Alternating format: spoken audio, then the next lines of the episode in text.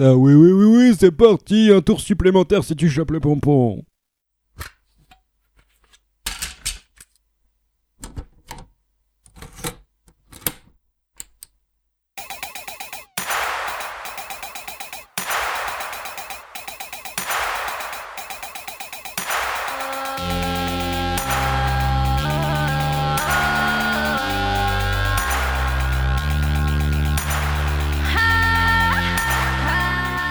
Salut à tous, bienvenue sur un nouvel épisode euh, du podcast de Mirugezu. C'est Pazou et je suis maintenant euh, in vivo accompagné de Ken. Eh oui, nous sommes dans mon Airbnb miteux, tous autour d'une table basse qui fait euh, 80 cm pour un épisode du podcast de Mirugezu et à côté de moi, à ma droite, il y a ce, ce cher Guillaume. Bonjour. Bonjour Guillaume. Parce que là, en plus, du coup, il me lance son regard de velours en même temps, tu vois. Ça va être difficile de pas craquer, surtout qu'il y a un lit juste derrière nous. Oui, mais, Oui, mais voilà. mais je suis intimidé aussi parce que t'es là. Je comprends. Moi aussi, je m'intimide. Surtout avec ce manspreading d'une autre ma- époque. hein. Alors là, Et là, euh, alors, il faut le voir pour le croire. hein. Autant pour moi. Mais il y a personne autour de moi, du coup, je peux me permettre de manspreader et d'exposer mes Ça- couilles à qui veut les voir. Ça va, ça va. On est euh, aussi avec Théo. Théo qui, par, par contre, est euh, bloqué dans mon ordinateur, Sauvez-moi, au secours. qui a pas pu venir. non, non, change, change de formulation. C'est pas il n'a pas pu venir, c'est il n'a pas voulu venir. On lui a quand même proposé de lui payer son billet, ce petit enfoiré d'escroc. que quand on veut, on peut en vrai. hein. Quand on veut, on peut, mais quand on filme des événements comme moi, le mois d'août, en Lettonie en tout cas, est Monsieur extrêmement Buzy, genre, fructueux et je, oh, je ne voulais pas louper ça pour rien au monde. Mais euh, oui, je suis bloqué, je suis bloqué dans l'ordinateur, n'est-ce pas? C'était ça le scénario. T'es un peu le, le Zordon aujourd'hui. Vous vous rappelez de Zordon ou pas? Tortue Pas Ninja du tout. Dans Power Rangers, la grosse tête bleue là. je, je tends le micro à Guillaume en mode euh, vas-y dis quelque chose non Il veut pas. J'ai l'impression que tu m'interviews en fait. Euh, ouais je sais parce qu'en fait euh, on explique le délire on a un micro pour deux et je tiens le micro donc du coup en permanence je lui passe le micro en mode tiens dis quelque chose allez parle Où sont tes parents? Bon, mais, mais au pire, même, on peut te passer le micro. Tu sais quoi, enfin, si. Enfin, bref. Bon, que bah, ça fait un petit moment qu'on s'était, que s'était pas vu. Ça fait un petit mois, peut-être un peu plus. un petit là. peu plus qu'un mois ouais Voilà, un petit peu plus qu'un mois. J'espère que vous profitez de vos vacances d'été, que tout se passe bien pour vous. Euh, on va parler de quoi, Ken, aujourd'hui? Alors aujourd'hui on va faire le à quoi tu joues habituel Ah, Alors pour le à quoi tu joues, euh, on a dû choisir un jeu hein, parce qu'on sait pas, voilà, on, on s'égare pas. Euh, Théo commencera, il nous parlera de Vampire et j'ai vraiment hâte de savoir ce qu'il pense du jeu parce qu'il y a tellement d'avis euh, euh, qui vont dans tous les sens que j'ai hâte Mhm. d'avoir l'avis de Théo. Euh, Pazou parlera de détention qu'il avait euh, pas mal, euh, pas mal expérimenté et tu l'as même fini euh, sur Twitch. Exactement, ouais. Euh, Guillaume parlera d'Octopath Traveler en bon, en bon RPG, JRPG fag qu'il est.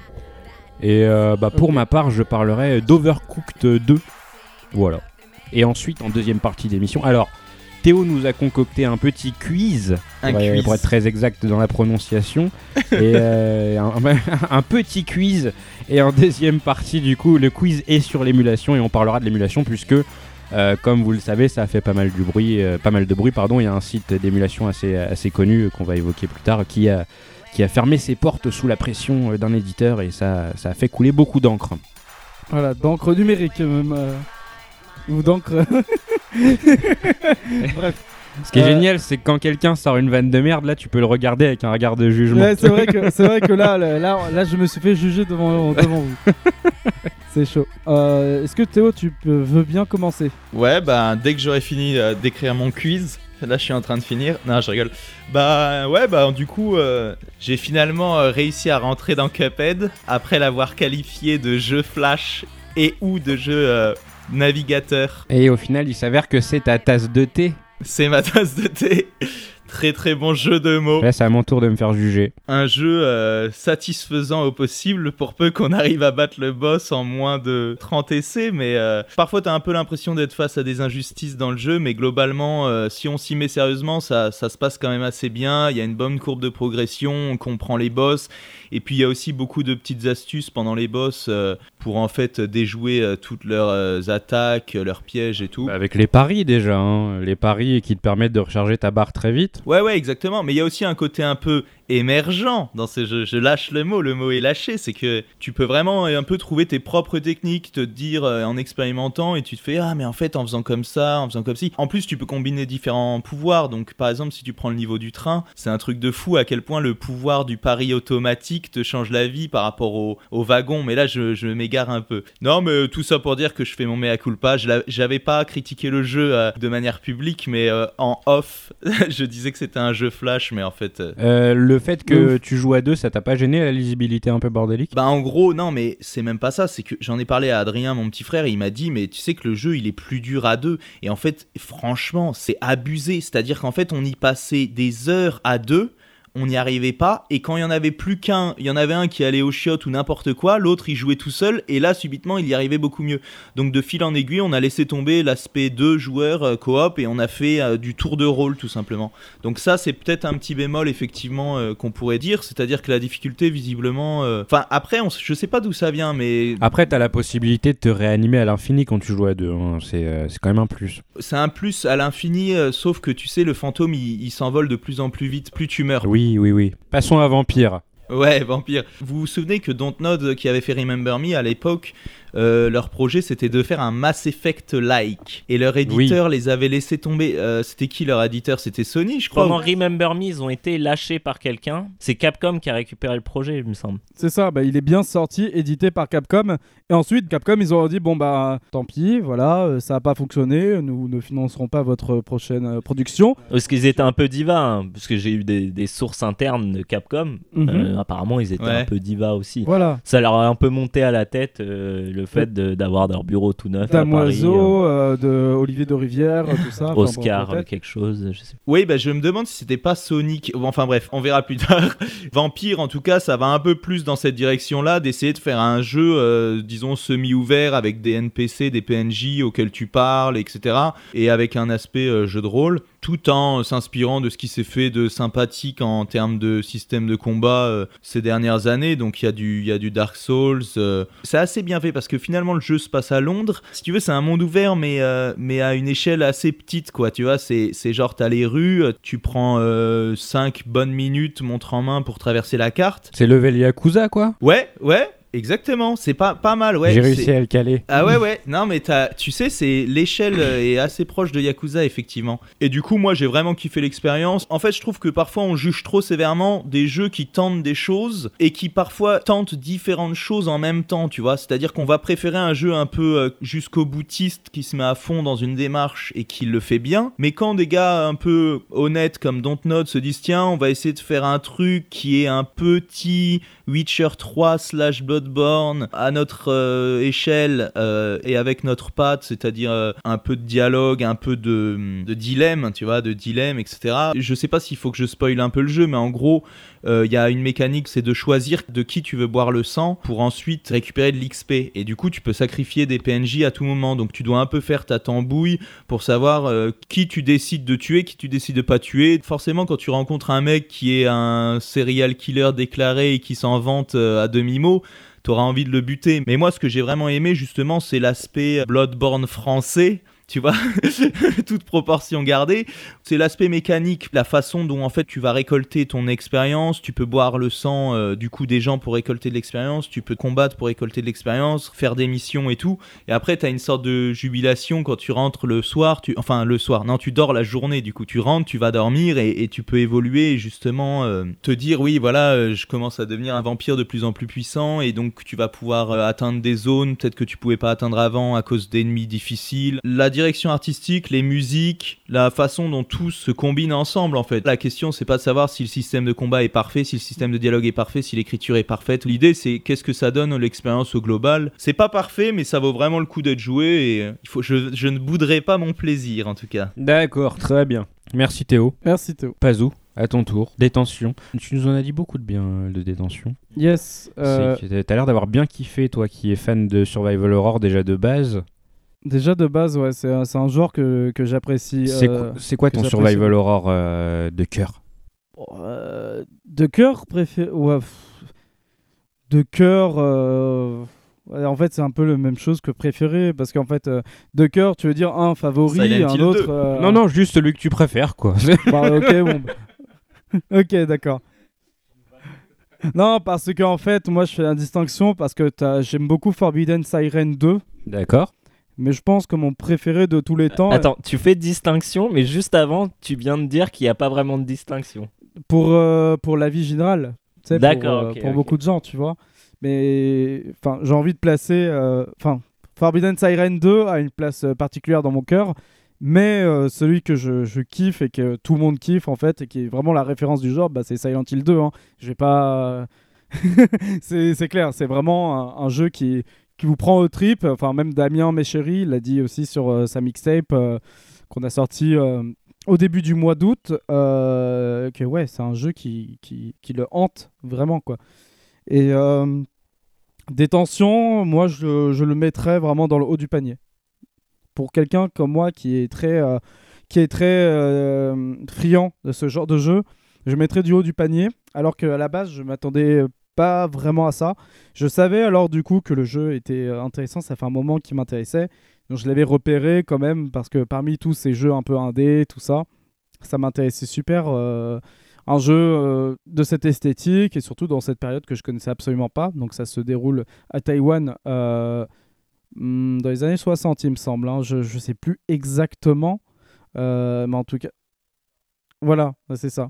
Donc c'était pendant le pendant Chiang Kai-shek en fait. Euh, non, même Chiang Kai-shek était déjà mort. Bref, ça vous verrez de toute façon dans l'article où j'ai interviewé Oui, euh, parce que tu avais fait une interview euh, d'une personne qui bosse pour le studio. de PR Managers euh, et Communication Voilà. euh, Manager de, de Red Candle, donc c'est un studio taïwanais.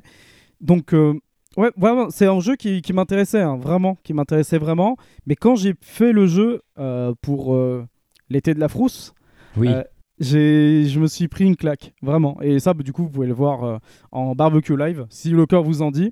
Ouais, il y a les rediffusions sur YouTube. Mais du coup, moi, ce que j'ai Mm. pas compris avec le jeu, c'est que c'est tiré de, de faits historiques.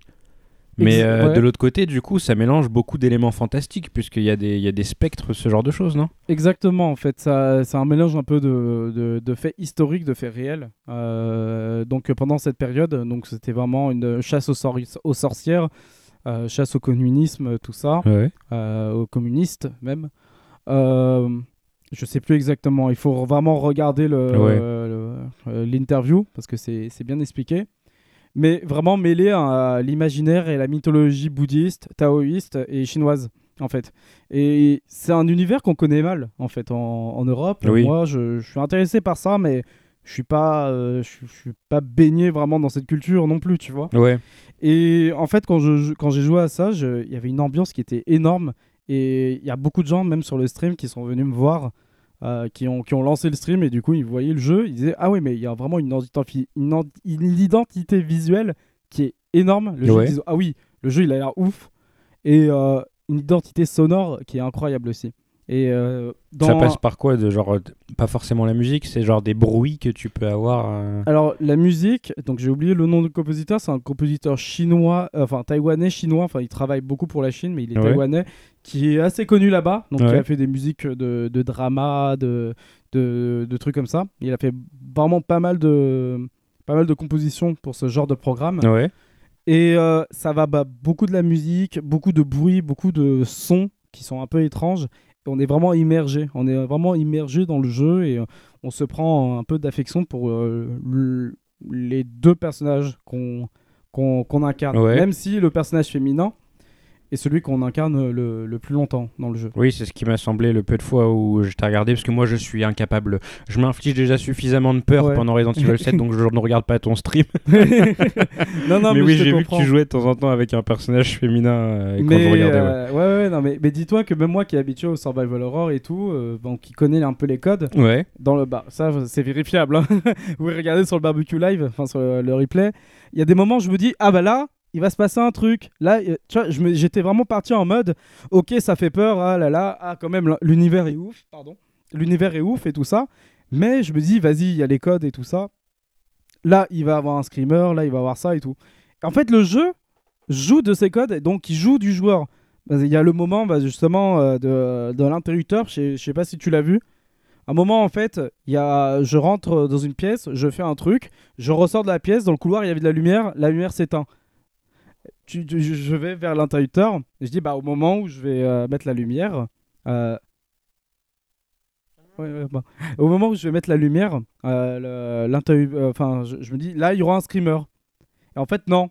Il n'y a, pas de screamer et la lumière ne, ne, s'allume pas. Et au moment, en fait, de, bah, tu rappuies plusieurs fois, tu fais, Ah, mais ça marche pas et tout. Après, là, tu as un screamer. Enfin, mais c'est super intéressant parce que du coup, c'est un exemple parmi tant d'autres, mais les, les développeurs ont vraiment, ont vraiment compris en fait euh, le survival horror, ils ont compris les codes, ils jouent de ça, ils jouent de, des codes du survival horror, et ils jouent avec les nerfs du joueur. Donc même en étant spectateur, moi, moi euh, je, euh, j'avais la frousse, hein. j'avais vraiment la frousse.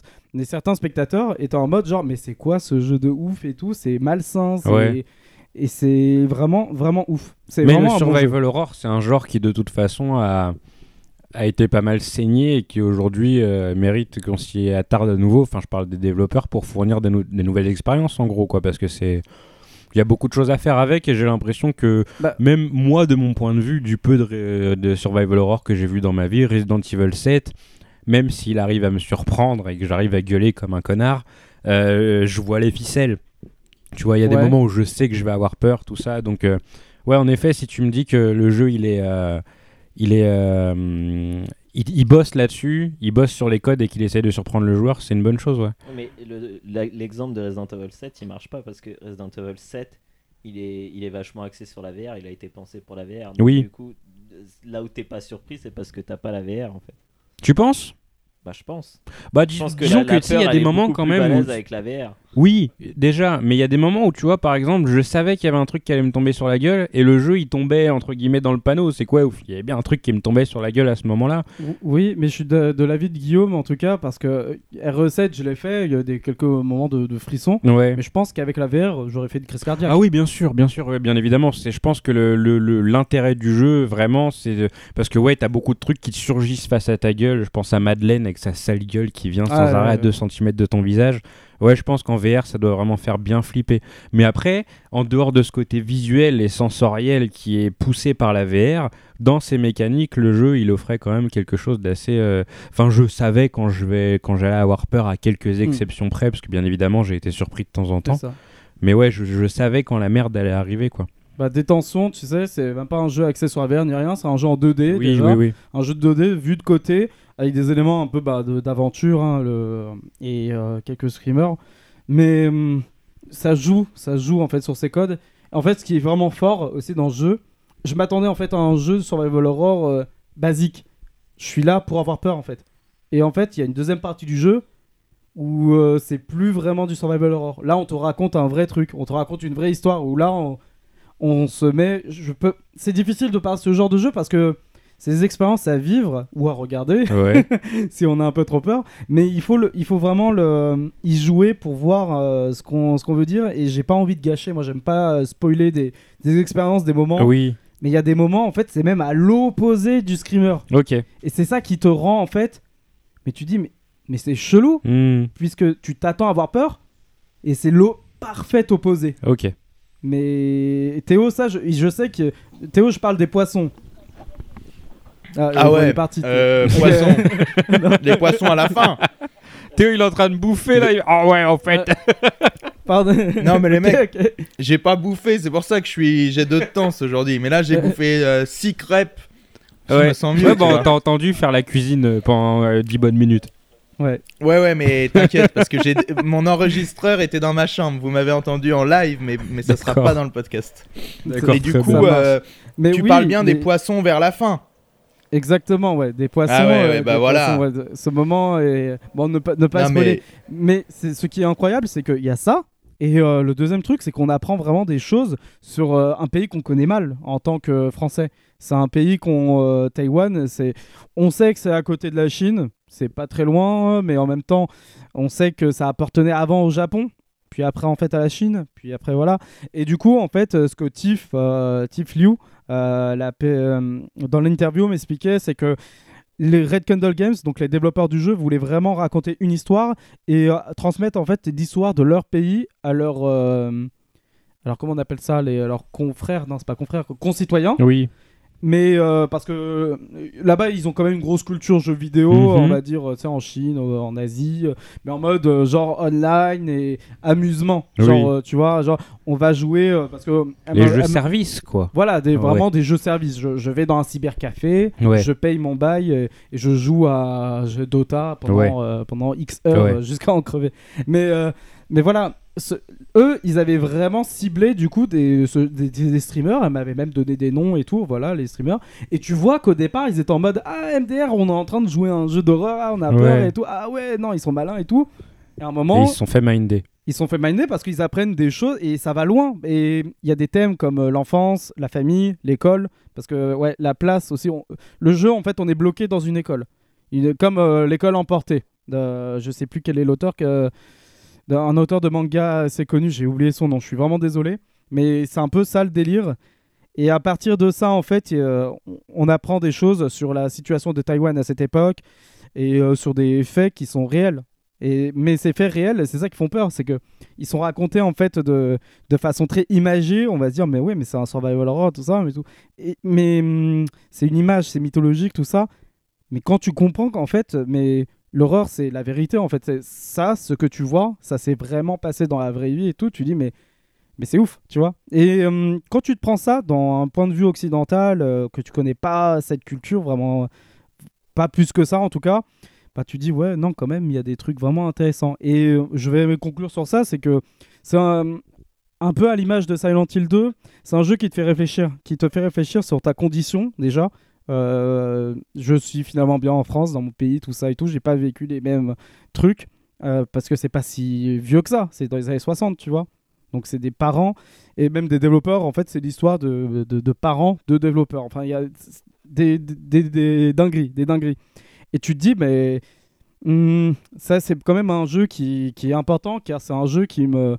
À la base, je voulais euh, juste avoir du divertissement et à la fin, j'ai appris des choses et, et c'était ludique et c'était vraiment Apprendre en s'amusant, les enfants. Non, mais bah, apprendre en, a- en ayant un peu peur, hein, du coup. Oui, bah oui, du coup, oui, forcément. Mais, mais c'est un jeu, c'est un jeu que je conseille euh, énormément. Par contre, ouais, ambiance de folie, juste essayez de regarder des vidéos si vous avez vraiment peur, regardez un peu et jouer, euh, jouer à détention, c'est c'est vraiment du lourd. Et du coup, c'est dispo sur quoi et à quel prix, Pazou? Alors le prix, il me semble que c'est du 15-20 euros, euh, disponible sur PC, Mac, Linux, je suis pas trop sûr, Mhm. sur PS4 Vita Mhm. et sur Switch. D'accord, très bien. Voilà. Ah, c'est sur Switch? Oui, c'est sur Switch, ouais, je l'avais vu dans Y a le pas store, de- y a- euh, Il a pas d'excuse pour ne pas y jouer s'il est sur toutes ces plateformes, putain. euh, Le meilleur donc- jeu que j'ai joué en 2018. hein. Ah, sous les Ah, bah, conseils de vas-y. Pazou, j'y ai joué. C'est vrai que comme, comme Théo, euh, aussi friand de Survival Horror, je lui ai dit, bah écoute, e- essaye ce jeu. Comme euh, Enemy Zero euh, qu'on a, que j'ai évoqué dans la soundtrack du dimanche, je lui ai dit, bah euh, voilà, voilà le jeu en abandonware, essaye-le. Labellisé par Mm, Théo Le Fou, Ouais, exactement. N'est-ce pas le petit badge Ouais, mais ça. en plus, euh, bah c'est fini pour moi. c'est comme hein, un coup. film. euh, Ouais, Oui, je, bah, je voulais oui. juste. euh, Pazou, il a tout dit. Franchement, il y a rien à rajouter. Moi, j'ai eu un, vraiment un feeling juste, c'est que je me disais, putain, maintenant, les jeux vidéo, c'est comme les films, en fait. Comme si tu regardais un film d'auteur euh, taïwanais ou un film un peu historique taïwanais, t'apprends des trucs sur l'histoire de Taïwan. Et, et, euh, c'est vrai qu'avant de commencer le jeu, j'avais pas une grande vision de ce que pouvait être Taïwan dans les années 60. Et maintenant, grâce à ce jeu qui, euh, même s'il fait de l'horreur, il, il met aussi beaucoup d'éléments réels. Et maintenant, genre, j'ai l'impression d'avoir une. des- Il y a Comment des éléments universels dans le jeu, il y a des éléments Ouais, des éléments universels. universels, que, ouais, tu sois, que tu sois américain, que tu sois européen, que tu sois africain, que tu sois asiatique, tu, sans trop spoiler, tu te, tu te mets à la place du personnage. Enfin, tu, Ouais. tu, tu connais ces, con- ces situations, tu les connais. Enfin, j'espère. Enfin, Ouais, je, ne peux rien dire. exactement. je ne peux rien dire. non, mais en, en plus, il y, a, y a quand même. euh, ça reste un peu. Ça rappelle quand même un peu euh, des environnements un peu aussi japonais, mais avec un autre contexte politique et tout. Donc pour les gens qui aiment bien les trucs japonais, comme, euh, comme Pazu il a dit, les mangas, euh, genre euh, Dragonhead, l'école emportée, tous ces trucs, même l'aspect graphique, ça me rappelle un peu ces, ces mangas-là. Junji Ito un petit peu, tu vois. Donc franchement, on s'y retrouve. euh, Ah, si tu veux, même pour un fan du Japon, ça, ça fonctionne, euh, c'est attrayant, mais en plus, t'apprends des choses sur euh, Taïwan. Eh bah très bien, Yes. très bien. Merci, vous, nous avez tous donné envie de, de jouer à, de jouer à des tensions. Je n'y jouerai pas parce que toujours pareil, j'ai trop peur. Mais, euh, mais c'est vrai que ça donne envie parce que c'est un jeu qui était passé assez inaperçu quand même. Et euh, mine de rien, ouais, je pense qu'il mérite que l'on s'y attarde. Euh, Guillaume. Oui. Bonjour Guillaume.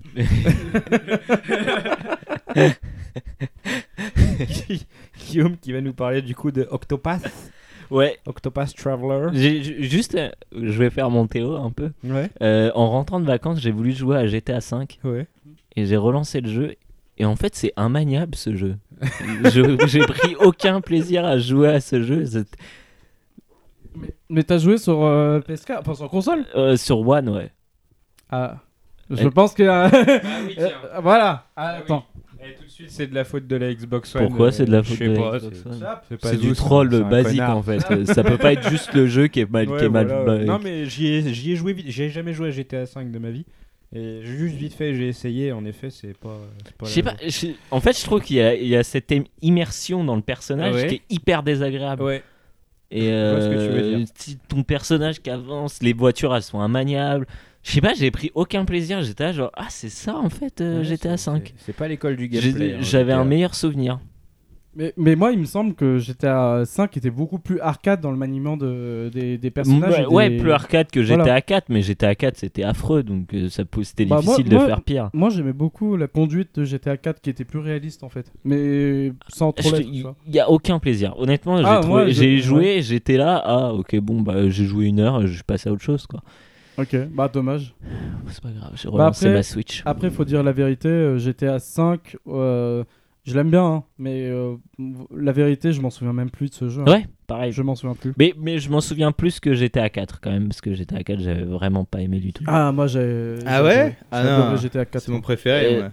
Mais, mais oui, mais, mais je comprends pas, c'est parce que t'aimes bien te, te branler un peu, parce que c'est un peu... Je sais pas, j'ai trouvé que avec tout ce qu'ils avaient fait, avec euh, surtout euh, San Andreas, Vice City, c'était c'était tellement du n'importe quoi que c'était super agréable quoi. Et maintenant ils se prennent un peu trop au sérieux et Justement, moi, ce qui m'a plu, c'était ce virage euh, que je m'attendais pas. Ouais, je m'attendais à un truc du fun, du fun, du fun à la Saints Row. Et en fait, non. Et tu vois, et ça, ça m'a plu. Je Non mais dis, ah, même pas bold, même pas au niveau même pas au niveau du fun ou de, de, de, de tout ce qui est annexe dans le jeu. Je parle vraiment de tout ce qui est euh, comment dire euh, ouais dans la dans la gestion du personnage qui est très c'est faussement réaliste en fait et je trouve ça hyper désagréable à jouer. C'est quand tu passes après voilà, je passe de tu passes de Yakuza ou de Oui. Watch Dogs à ce genre de jeu, Le forcément perso, il est lourd quoi. Ouais, le per- voilà, le perso est lourd et je sais pas, c'est pas très intéressant à jouer. Je je sais pas, j'étais pas. euh, ouais. Ouais, en- bah là, ouais, avec ta. Je te comprends, je te comprends, mais après, vas-y. Je vous ai compris. Je, vous ai compris. Mais vas-y. non, non, mais c'est c'est dommage, c'est dommage parce que c'est quand même, euh, bah voilà, euh, Rockstar, hein. Moi, ouais, je, ouais, moi, je les aime beaucoup. après. non, non, non, mais ça reste un super bon jeu et jamais je dirais que c'est un mauvais jeu. Mais c'est c'est juste bizarre, moi peu. aujourd'hui de ma face, la façon dont j'ai évolué en tant que joueur, je prends aucun plaisir à jouer à GTA V. Ouais. Et j'attendrais plutôt un, GTA, Ah. une compilation GTA de tous les GTA PS2 sur Switch. Ça serait top, ça. Ça serait top. au lieu de faire Elle est noire, franchement. La bande son entièrement refaite par PNL. Oh putain. Mais tu vois, au lieu de faire Elle est noire, que, où tout le monde s'en branle, Oui, c'est vrai. pourquoi, pourquoi pas faire Oh, euh, il est bien. tous les GTA. Non, non, non, bien sûr, mais on s'en branle. Ouais, j'avoue. Les, les gens qui étaient. Int- Oula, ouais. Les- C'était très fort. Les, les gens qui étaient intéressés par Les Noirs l'ont déjà fait en fait, donc euh, bon. Ouais, c'est vrai. Ouais, et puis il est, il est- bon, au bout d'un moment, il est, on en voit vite le bout, quoi. Il, Après, il puis se enfin, passe un truc chez toi, Théo. Je crois qu'on est en train d'enlever ta voiture là. On a quelqu'un qui est en train de te Il y a cambrioler. la police quand Il y a la police, ouais. Ah, c'est comme ça. Ils sont toujours Ah, là, je c'est- sais pas. C'est Riga, mon gars, c'est le ghetto. Eh, Donc, euh, Octopath Traveler, euh, comment dire? Bah, tu dis que tu. Qu'est-ce que- je dis? Je sais pas, je contrôle plus ma bouche. Ouais, Euh, tu nous en avais parlé. euh, ouais, ouais, ouais, le j'en avais déjà parlé. T'avais donc, fait la démo du coup. Voilà. Euh, juste, c'est un. J'adore y jouer, mais je le conseillerais pas. Parce que le, le système de combat est vraiment super lourd. Euh, mais le jeu en lui-même est assez rébarbatif quoi. C'est vraiment pour les tarés de JRPG, non Euh, Ouais, ouais, ouais, vraiment. Mais en fait, il y a ce truc où chaque. Il y a huit histoires, mais chaque histoire a exactement le même. Euh... Vas-y, il est en train de bugger là. je, je- je sais pas ce qu'il nous fait. là. Non, non, non, C'est décontenançant d'enregistrer euh, en et, IRL. Et comment? Et Du coup, je sais plus ce que je voulais dire. Les persos ont tous une histoire et Ouais, apparemment tout- le même. Mais c'est les mêmes, c'est le même, euh, le- la même construction du scénario. Donc c'est, t'arrives dans une ville, euh, ton personnage principal dit ah tiens j'avais un truc à faire. Tu choisis le personnage avec- de qui tu veux commencer l'histoire. Uh-huh. Et en fait c'est toujours la même chose. C'est genre imaginons il y a un mec qui cherche euh, un grimoire. Mhm. Il rentre dans la ville, donc t'as une scène cinématique, le maître rentre dans la ville, il fait Hmm, comment je vais trouver ce grimoire? Et là il entend deux mecs qui parlent genre Hmm, t'as entendu parler ce grimoire? Ah oui, je crois qu'il est dans, ce, dans, dans, dans, la, dans la maison abandonnée euh, au bout de la Oh. ville. Et, Et- donc du coup tu vas dans la Et maison. tu, tu vas dans le manoir, et après quelques, quelques discussions, quelques fausses... Que, faux trucs qui, qui essayent de te faire croire que chaque personnage est différent, mais Ouais. c'est pas vrai. Et après, t'as un donjon, et après, t'as un boss. Mhm. Tu bats le boss et hop, c'est bon, l'histoire est finie, tu passes à une autre histoire. Alors moi j'ai une question à te poser euh, Guillaume. Oui, C'est pose-moi que- cette question. Oui je vais te la poser. Pose-moi. Euh, Il y a eu des, euh, des débats sur les réseaux sociaux. Il y a des gens qui préféraient du coup finir entièrement l'histoire d'un personnage. Et il y a des gens qui préféraient et qui considéraient qu'apparemment c'était plus simple de faire par exemple le chapitre 1 Hmm. des 8 personnages, chapitre 2 Moi, des c'est 8, comme ça que j'ai fait en tout cas. Toi t'as fait comme ça. C'est comme ça que j'ai fait parce que c'est chaque chapitre a un, un level donné. Ouais. Donc du coup, euh, le chapitre 1 de tel personnage est niveau 10, on va dire. Ouais. Le chapitre de l'autre, il va être niveau 12. Mhm. Donc forcément, c'est plus logique après de, de- de faire petit à petit. Comme ça, tu fais évoluer tous tes personnages à peu près au même niveau. C'est c'est impossible. Tu es forcément obligé à un moment de grinder. Et de... C'est insupportable. C'est... Euh, à un moment ou à un autre, tu es obligé de grinder. Ouais. Et donc du coup, euh, euh, je pense que si tu fais chaque personnage... Qu'est-ce qui... Si tu... Si tu... je pense que si tu fais chaque personnage un par un, Ouais. bah en fait tu te retrouves avec une équipe qui va être niveau, on va dire, euh, 60, Ouais. et les autres ils vont être niveau 15. Ouais, donc du coup ça a aucun intérêt. Parce que quand tu fais l'histoire d'un tu perso, peux il est pas solo le perso euh Ouais. C'est pas Il n'y a aucune interaction entre les personnages. Ça, c'est un gros défaut du jeu. C'est que de temps en temps, tu as des mini-interactions, genre Ouais. des petites euh, scènes où il là, genre, ah, où, en fait un des personnages commente ce qui se passe Ouais. en disant Ah, mais ah, t'as fait ça comme ça, ah, ah d'accord, tout. Et euh. en combat du coup t'es un perso à la fois Non, non, non. non. Ok, Non, non, t'es toujours, euh, t'es toujours avec ton équipe. Ok. Et en fait, la gestion des personnages, tout était est- est assez cool. Mhm. Mais il y, a un y a deux gros problèmes qui est l'histoire, des histoires qui sont pas forcément intéressantes. Ouais. En tout cas, là où j'en suis, j'en Ouais. suis assez loin. Je pense que je dois être à une soixantaine d'heures. Ouais. Euh, pff, voilà quoi, c'est Ouais. vite fait. C'est- un peu des clichés du genre. ça te quoi. donne pas envie d'avancer quoi.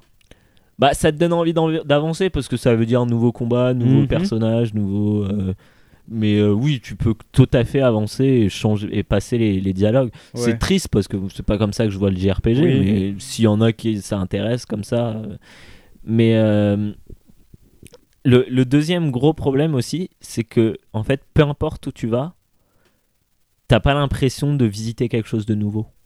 J'ai l'impression qu'en fait tout le jeu se ressemble. Et je sais pas si c'est dû à la DA, si c'est dû à l'histoire, si c'est dû à la façon dont tu gères ton, tes, tes- tes différents scénarios, mais j'ai l'impression d'être tout le temps dans les mêmes villes en fait, d'avoir tout le temps la- le même scénario dans la même ville et juste le personnage qui change, tu vois.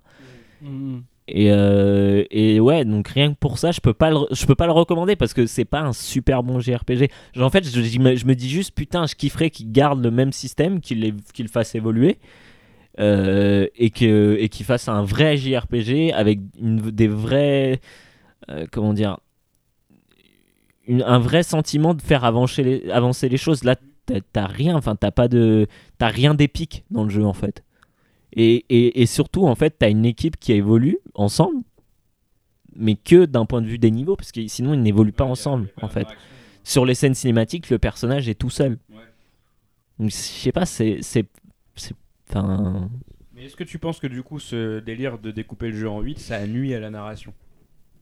Bah, Oui, parce qu'en fait, ça fait que, au final, chaque scénario euh, indépendamment est pas très intéressant. Et en fait, moi, je trouve que ce que j'aime dans, dans, dans un, dans un scénario en général ou même dans un jeu, c'est qu'en fait, souvent, au-delà de l'histoire euh, comment euh, principale, Oui. tu as les histoires secondaires. Par exemple, dans Mass Effect, si tu prends l'exemple de Mass Effect,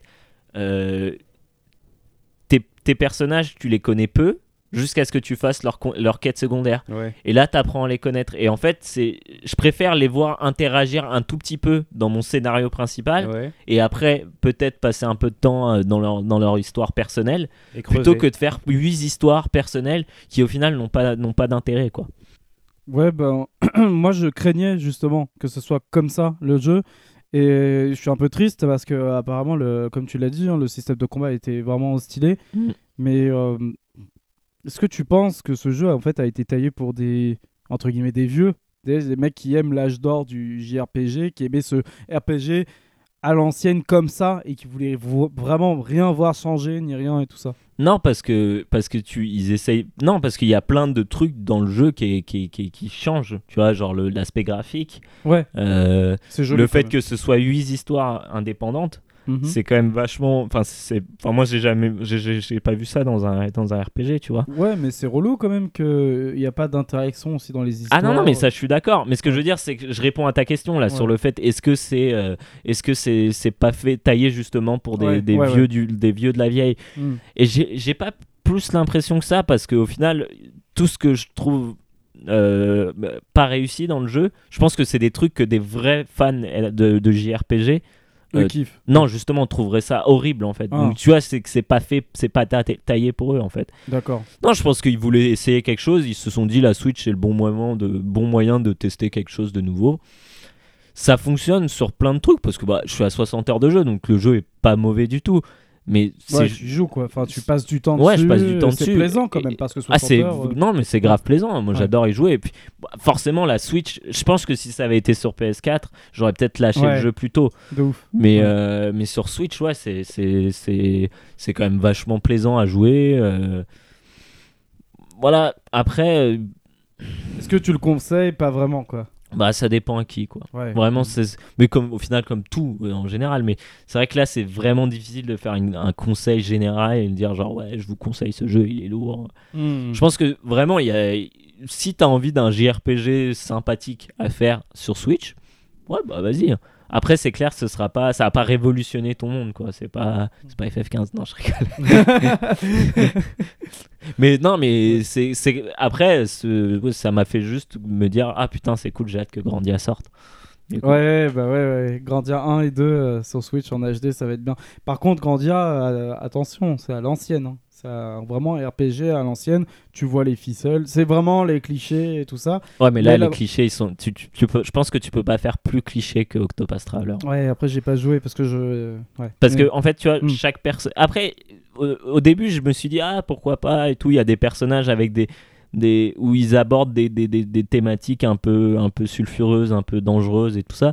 Mais au final, ils en font pas grand chose, quoi. Après, j'ai fait que. Mm. euh, genre, tout- tous les chapitres 2.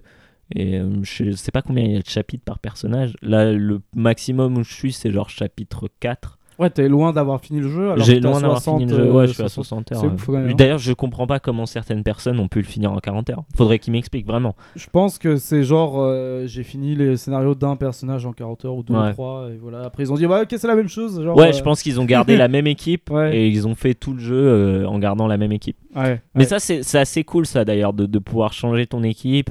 Euh, en fait, je sais, pas si vous avez vécu ça en jouant par exemple à FF10 ou à FF7 ou peu importe, ou même, enfin n'importe quel FF notamment, euh, où tu te retrouves à la fin du jeu avec tous tes personnages niveau 100 et genre quelques personnages qui sont niveau genre 50 ou 40 ou tu vois. Ouais.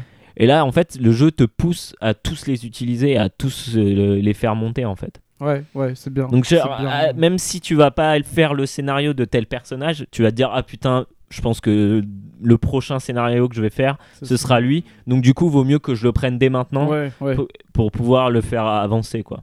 Ok, ouais.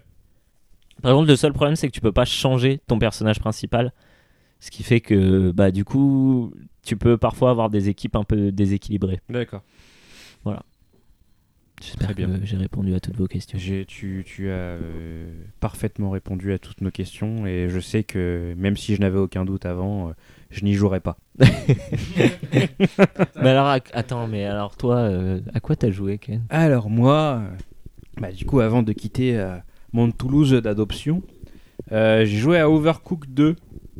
Euh, vous avez déjà joué à Overcooked les gars ou pas? Oui. Bah ouais, du coup j'y ai joué là récemment aussi. Oui, tu y as joué aussi Théo. Et j'ai kiffé Eh oui, eh oui, eh oui. Pazou, toi tu y as joué? Non, jamais. D'accord. Euh, bah, Overcooked, euh, le premier, euh, c'était que du local. hein, donc, du coup, tout le monde connaît à peu près le principe, je pense. Tu dois composer des plats avec tes petits camarades. Il faut se donner hum, des rôles bien précis. hein. Si tu prends ne serait-ce que le premier niveau, il y en a un qui coupe les oignons, il y en a un qui les met dans la marmite, il y en a un qui sert, il y en a un qui fait la plonge. Bref.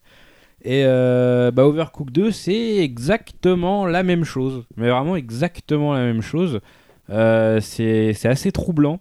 C'est que, en fait, bah, on va me dire, et on me dit souvent hein, quand je dis ça, oui, euh, bah, tu t'attendais à quoi? Ils allaient pas révolutionner la formule, etc. Euh, Mais là, quand même, c'est vraiment foutrement la même chose. C'est que le jeu, il est découpé, je crois, en 6 univers, comme dans le 1. Ouais. Euh, Il y a un tout petit peu plus de niveau que le 1. Il y a une nouvelle mécanique de gameplay qui te permet de jeter les, certaines choses. Les, les aliments crus, par exemple, tu peux acheter les aliments cuits. Euh, donc oui, donc du coup, tu as des niveaux qui sont basés là-dessus, en fait, tu vois. C'est que tu as des endroits qui sont totalement inaccessibles. Tu es obligé de lancer les trucs, par exemple, à ton pote, pour qu'il les récupère et qu'il les coupe, ou que sais-je. Donc ça, ça te donne 2-3 niveaux sympathiques, mais dans l'ensemble, le jeu, c'est exactement le même putain de jeu. C'est ouf ça. hein. Bah c'est dommage en fait parce que je me dis ouais les gars ils ont eu une bonne idée ça a bien marché donc forcément après ça corrige deux trois trucs je crois que le jeu il tourne en 60 fps partout ce qui était peut-être pas le cas avant Ouais. Euh, je sais que la version Switch du 1 elle était dégueulasse m'a-t-on dit parce que moi j'y joue sur Xbox One. Euh, là c'est ouais c'est beau c'est fluide. Euh, c'est encore mieux maîtrisé que le 1 mais enfin ouais dans l'ensemble c'est assez paresseux quoi. C'est ça qui est dommage. Et quand tu connais super bien Overcooked euh, que t'as passé pas mal de temps dessus euh, du coup, Théo, toi, par exemple, qui a passé beaucoup de temps sur le 1 dernièrement, si tu fais le 2, euh, tu vas vite te rendre compte, bah, nous, littéralement, en, en bah, 24 heures après que le jeu soit rentré dans la console, on l'avait fini entièrement en full 3 étoiles, quoi. Donc, du coup, ça fait Ah chier ouais, pour, un jeu, pour un jeu à Ouais, 30 bah, balles. Tu vois Surtout que nous, on vient de finir euh, Overcooked et les DLC et tout, donc euh, Alice, elle avait trop envie qu'on joue aux deux, mais je lui ai dit, ouais, euh, attention, Ken, il a dit que c'était pareil, il avait pas l'air chaud et tout. Donc pour l'instant, on repousse l'échéance, je pense qu'on va le faire quand même à un moment, mais Bah, peut-être pas ouais, enchaîner les deux comme ça, quoi. Exactement, c'est que là, ouais, on avait au moins la petite carence. Ça fait un petit moment qu'on n'avait pas joué au jeu, donc c'était cool d'y revenir. Au début, on était tout fou et tout. T'as des nouvelles recettes, etc. T'es content, mais vraiment dans l'ensemble, euh, enfin, je sais pas, ils auraient pu chercher des nouvelles mécaniques de game design, genre euh, euh, ajouter un petit élément RPG, genre ton cuisinier, il évolue au fil du temps. Je sais pas, une connerie, tu vois, n'importe quoi. Ouais, j'avoue. Mais là, y a rien. en Mais y a pas- rien du tout. Il y a des nouveaux niveaux avec des nouveaux euh, principes, tu sais, comme euh, dans l'espace, avec les boutons, genre de oui, trucs bien quand sûr. même. où- Là, t'as des, t'as des niveaux, il y a des endroits où tu peux te téléporter. euh, je crois que maintenant, tu peux faire des sushis. Ouais. C'était pas le cas avant, il me semble. Sushi, Euh, non. c'est- Ouais, c'est des, c'est des, c'est des petits trucs au final, tu vois. C'est que euh, c'est que c'est sympa. Hein, T'es dans un restaurant de sushi, tu fais tes sushis, euh, tu te téléportes dans un espèce de manoir, mais dans l'ensemble, c'est plus un très gros DLC d'Overcooked euh, premier du nom que euh, qu'une suite à part entière. Après, c'est un jeu que tu sors à toute occasion. hein, à chaque fois que euh, que tu veux jouer en local, euh, c'est le jeu idéal. Moi, je l'ai encore embarqué pour aller chez mon père. Là, on y a joué à 4 Enfin, c'est t'es assuré de passer un bon moment avec, avec Overcooked.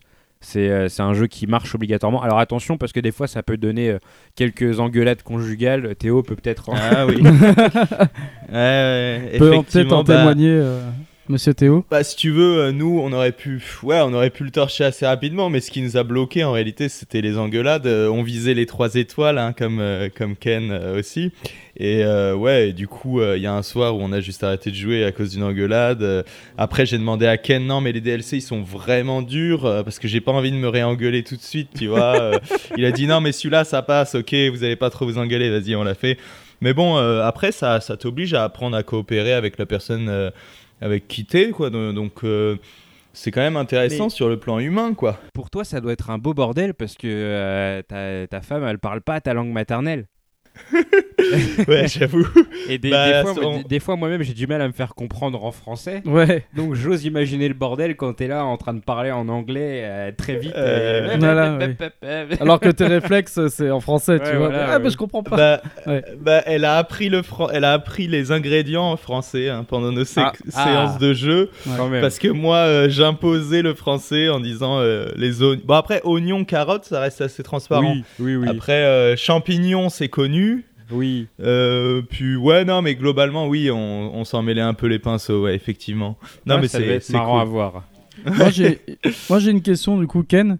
Euh, pour quelqu'un comme moi qui a jamais joué à Overcooked, je dois faire lequel? Je dois préférer le premier ou le deuxième? Euh, pff, le premier parce que du coup t'as la mécanique de jet en moins D'accord et ça te permet de mieux appréhender le gameplay au début. Une fois que t'es bien rodé, bah t'as la touche jet en plus sur le 2 et qui te permet de jouer. Après le souci du 1 c'est que c'est que de la coop offline. Tu peux pas jouer. euh, Ah, on peut pas jouer en solo. Tu Là, il y a un petit, un petit truc solo. Là, il y a un mode non, enfin, il y a un mode solo dans les deux, mais en fait, si tu veux, c'est pourri parce que tu contrôles deux cuisiniers et tu dois appuyer sur un bouton pour switcher entre les deux, mais c'est un peu pété, c'est pas Ouais. le but du jeu.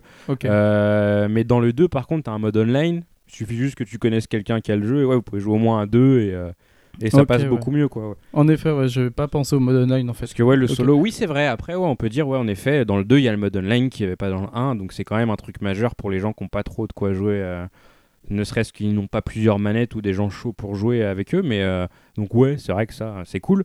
Mais pour moi qui suis euh, 100% offline avec ce jeu et qui du, enfin, Overcooked à la base c'est que du C'est offline. du offline, ouais. Voilà, j'ai pas. euh, Ouais, le 2, j'ai pas trop tilté. Là, j'ai vu qu'ils allaient faire une mise à jour en rajoutant un mode New Game Plus où tu peux avoir une quatrième étoile par niveau. Euh, que ça sorte aussitôt après la sortie du jeu, je, je pense que c'est un peu l'aveu. euh, l'aveu que, bah, ouais, il y a beaucoup de gens qui ont réussi à torcher le jeu très rapidement. Et autant ça marchait sur le 1 parce que tu découvrais toutes les mécaniques, etc. Autant là. Euh, On bout- connaît quoi. au bout ouais. du deuxième épisode, le principe il est déjà usé quoi. Donc Voilà. au mieux faites des DLC, mais un troisième jeu ça sert à rien quoi. Voilà. Ouais, carrément. Bah, Écoute, merci beaucoup Ken. Euh, on va faire euh, un interlude musical. Ken, tu veux choisir la musique? Ouais, mais là tout de suite j'ai pas d'idée. Ça marche. Bah, bah, je te dirai. on ré- oh, bah ouais, voilà, tu me diras. Et, bah, on écoute. Le- la musique qui a été choisie par moi. Voilà. Voilà. Et on se retrouve juste après. À Voilà. toutes.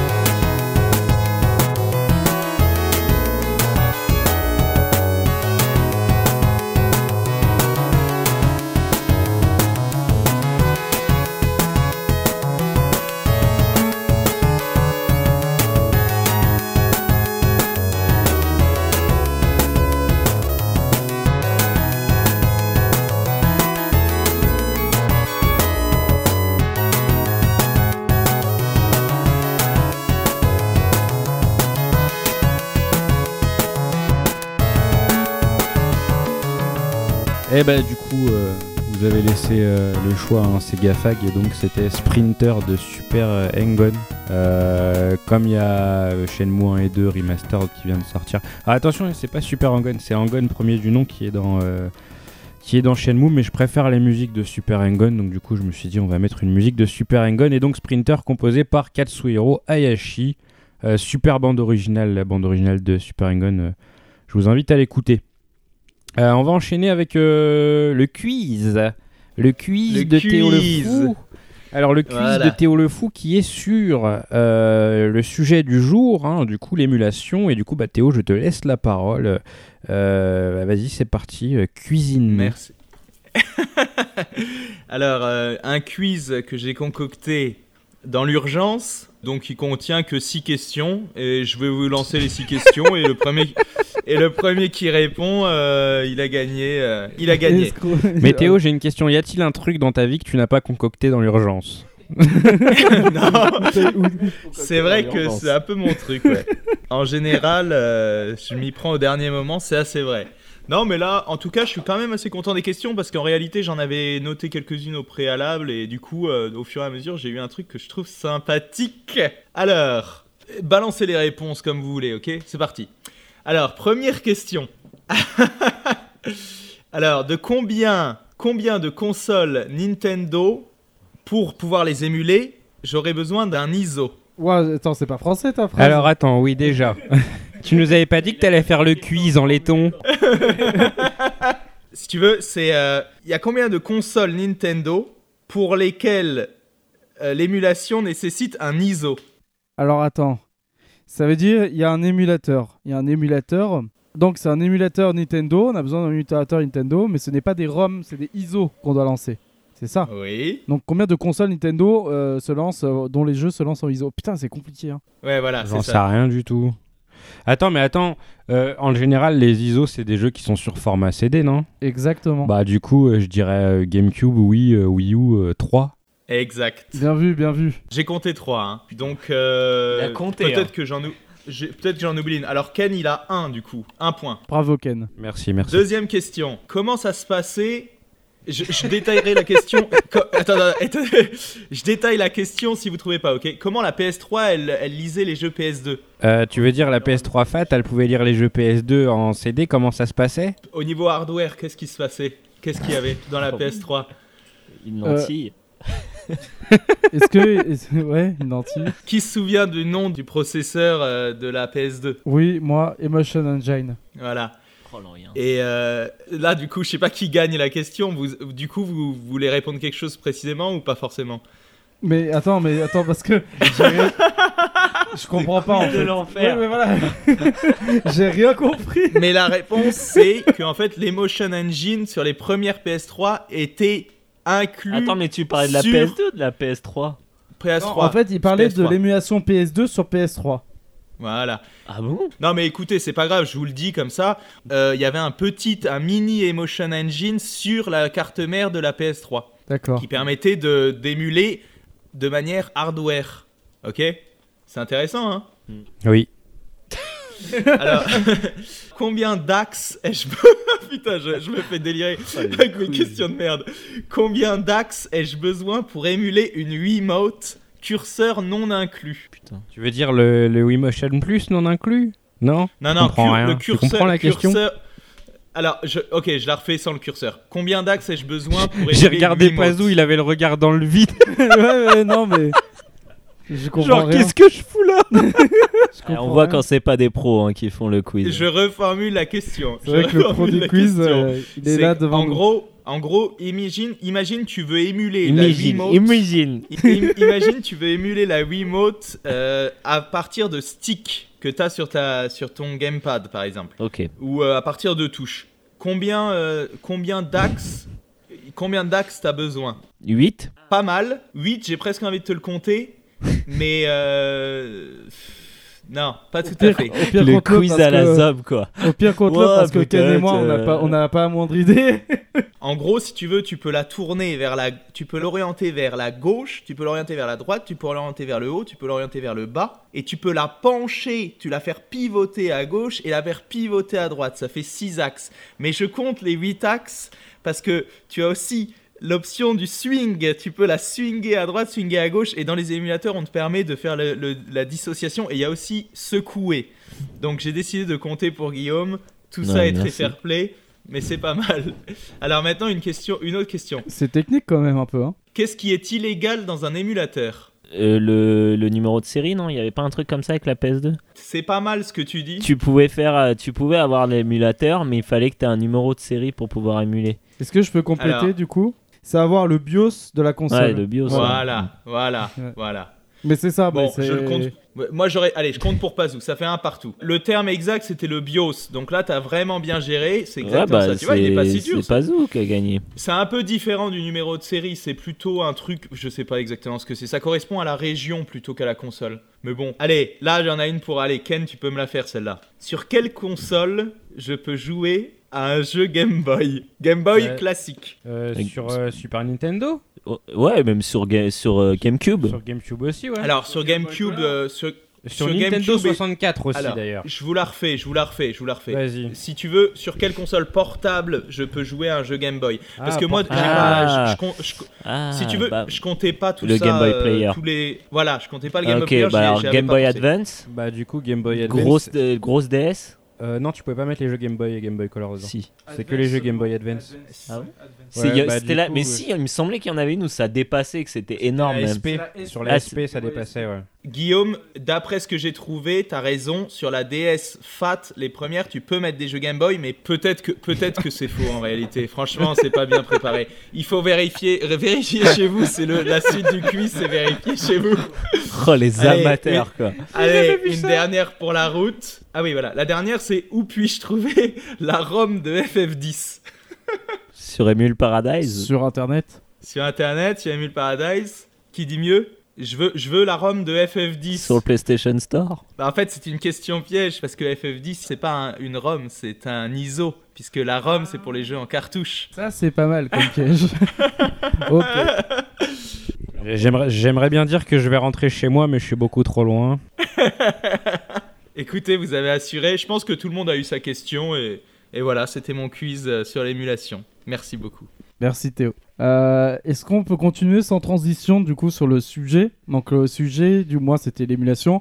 Donc euh, comme on l'avait, comme vous le savez déjà, il y a Emu Paradise, donc c'est un site où il y avait énormément de jeux de ROM et de jeux qui étaient hébergés dessus, et c'est un site qui est vraiment de référence.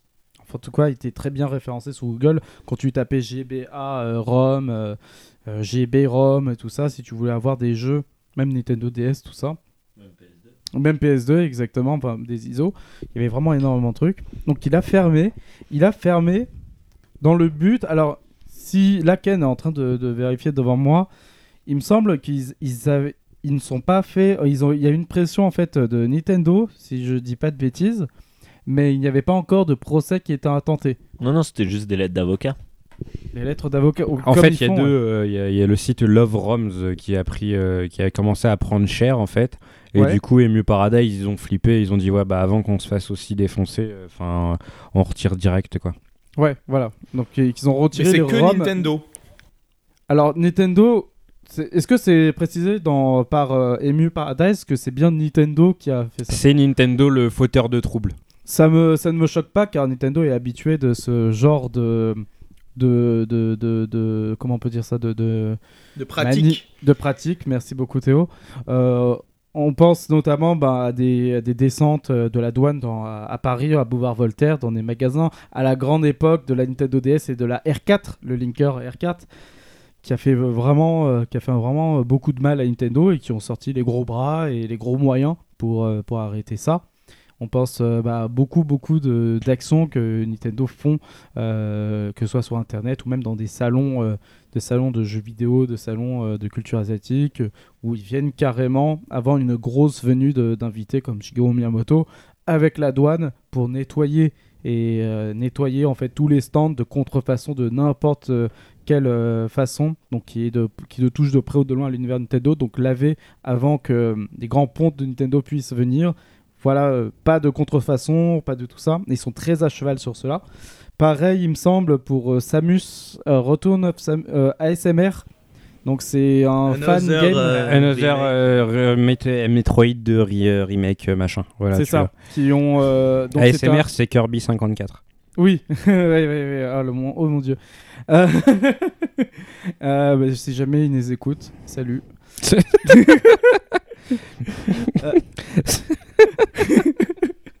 Salut le Minotaur gothique. Euh, non, mais voilà, euh, bah, pour rappel, ils avaient, euh, c'était un fan game du coup de, qui, avait fait un remake de Metroid 2, Return of Samus, qui a été, qui a été défoncé par, Nintendo, qui dit ouais, ok, bah tu l'as mis en ligne pendant un jour, bah, on va te le faire retirer, tout ça et tout, pour sortir en fait le- leur propre remake de Metroid 2 sur euh, 3DS, un peu plus tard du coup. Mais en tout cas, c'est des- c'est un éditeur qui est très à cheval sur ses IP et qui fait très attention à, qui, qui fait très attention à son image de marque, si je puis dire. Ouais, moi je peux réagir parce que franchement, là, euh, moi ça me scandalise. Parce que si c'est vraiment que du fait de Nintendo que le site est fermé. Non, non, mais attention, le site Bon, n'est pas fermé, hein, Théo. Si t'es pas fermé, hein, il est toujours ouvert et tu peux ouvrir, tu peux trouver tes émulateurs. Donc le logiciel Oui, oui, non, mais, qui permet de lancer des ROM. non, mais ce que Mais je les ROM, c'est que. C'est c'est- c'est de ton ressort de prendre ton CD, de le ripper, d'en faire un ISO et de le garder sur ton PC. Oui, oui, bien sûr. Mais de toute façon, moi je continue à trouver mes, mes ISO et mes ROM, il n'y a aucun souci hein, là-dessus. hein, je, je rassure les auditeurs. Aïe, aïe, Mais aïe. euh, le problème, c'est que tout le monde s'en bat les couilles des jeux Nintendo. En réalité, personne ne va sur ces sites comme Emu Paradise pour, télécharger le dernier Zelda. C'est pas pour ça qu'on va sur ces sites, c'est pour trouver des choses qui sont plus dures à trouver. Donc je Bah, trouve ça bah- très triste que une belle banque de données comme Emu Paradise avec beaucoup de jeux qui n'étaient pas justement Mario, Zelda, Mario, Zelda, tout le monde les a, on peut se les envoyer par, par 8 transferts ou par email, on s'en bat les couilles. Les Mario, les Mario, tout ce qui est Super NES, on sait bien qu'ils veulent donner des jeunesses gratuits, ces gros radins qui vendent des jeunesses à 8 euros sur, euh, sur le Wii, Wii Store, tu vois.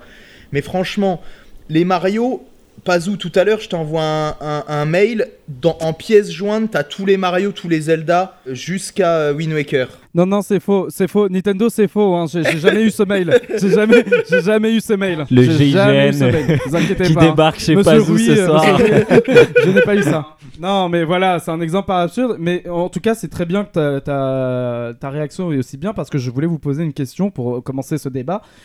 Concernant la préservation du jeu vidéo, est-ce que c'est vraiment un coup, un coup fort ou un coup dans, dans l'eau Est-ce que, est que fa- fatalement, est-ce que les gens qui voudront en fait préserver les jeux vidéo pourront quand même le faire Ou là, vraiment, ça met un frein et que si tu veux en fait avoir un jeu vidéo, bah, il faut que tu l'achètes en physique, que tu le gardes en stock chez toi et que tu stock, stock, stock, que tu gardes une pièce entière avec que tes jeux vidéo et tout ça mais- et, et que tu puisses ensuite léguer à, à des générations futures. Mais de toute façon, ça change rien parce que c'est comme à l'époque de Pirate Bay. euh, Ils ont fermé Pirate Bay. Il y a 150 000 autres sites de torrent à côté. Ils ont fermé. Il y avait plus. Emule, c'était fini. Bon, bah, on est tous passés au torrent. Après, on est tous passés au téléchargement. euh, euh, euh, comment Direct. direct. Euh, le truc, c'est que de toute façon, le problème avec ces- toutes ces choses-là, c'est qu'ils sont toujours en retard. Ils arrivent quand les gens, ils ont déjà changé de, ils ont déjà changé de truc. Je trouve que de toute façon, avec tout ce qui est Steam, GOG et tout ça, euh, après, je sais pas pour vous, mais moi, je télécharge pas, enfin, à part, à part, à part, euh, appareil, euh, comment? Théo, mais on- les gens téléchargent de moins en moins, quoi. Mais après, c'est sans offense, hein, Théo, t'inquiète. euh, c'est juste que. Non, t'es un escroc, Théo. non, mais, mais je suis d'accord avec Guillaume. C'est vrai, c'est hein. j'en- parlais du coup avec, euh, avec euh, je sais plus qui, mais euh, je- j'en parlais avec quelqu'un. En fait, nous, on a, on a un pouvoir d'achat. On a un pouvoir d'achat qu'on en avait, qu'on n'avait pas à l'époque. Et maintenant, les jeux se coûtent euh, largement moins cher qu'à l'époque. Regarde sur Steam, toutes les offres Steam, les soldes et tout ça. Non, mais bien Et, sûr. et GOG, il faudrait qu'on en reparle tout à l'heure parce que GOG, ils sont positionnés en fait, euh, c'est très intéressant je trouve, car ils vendent des jeux euh, PC sans DRM. Donc sans, Bah ouais. sans protection de... Merci à eux, hein. c'est grâce à eux que je joue à Cuphead.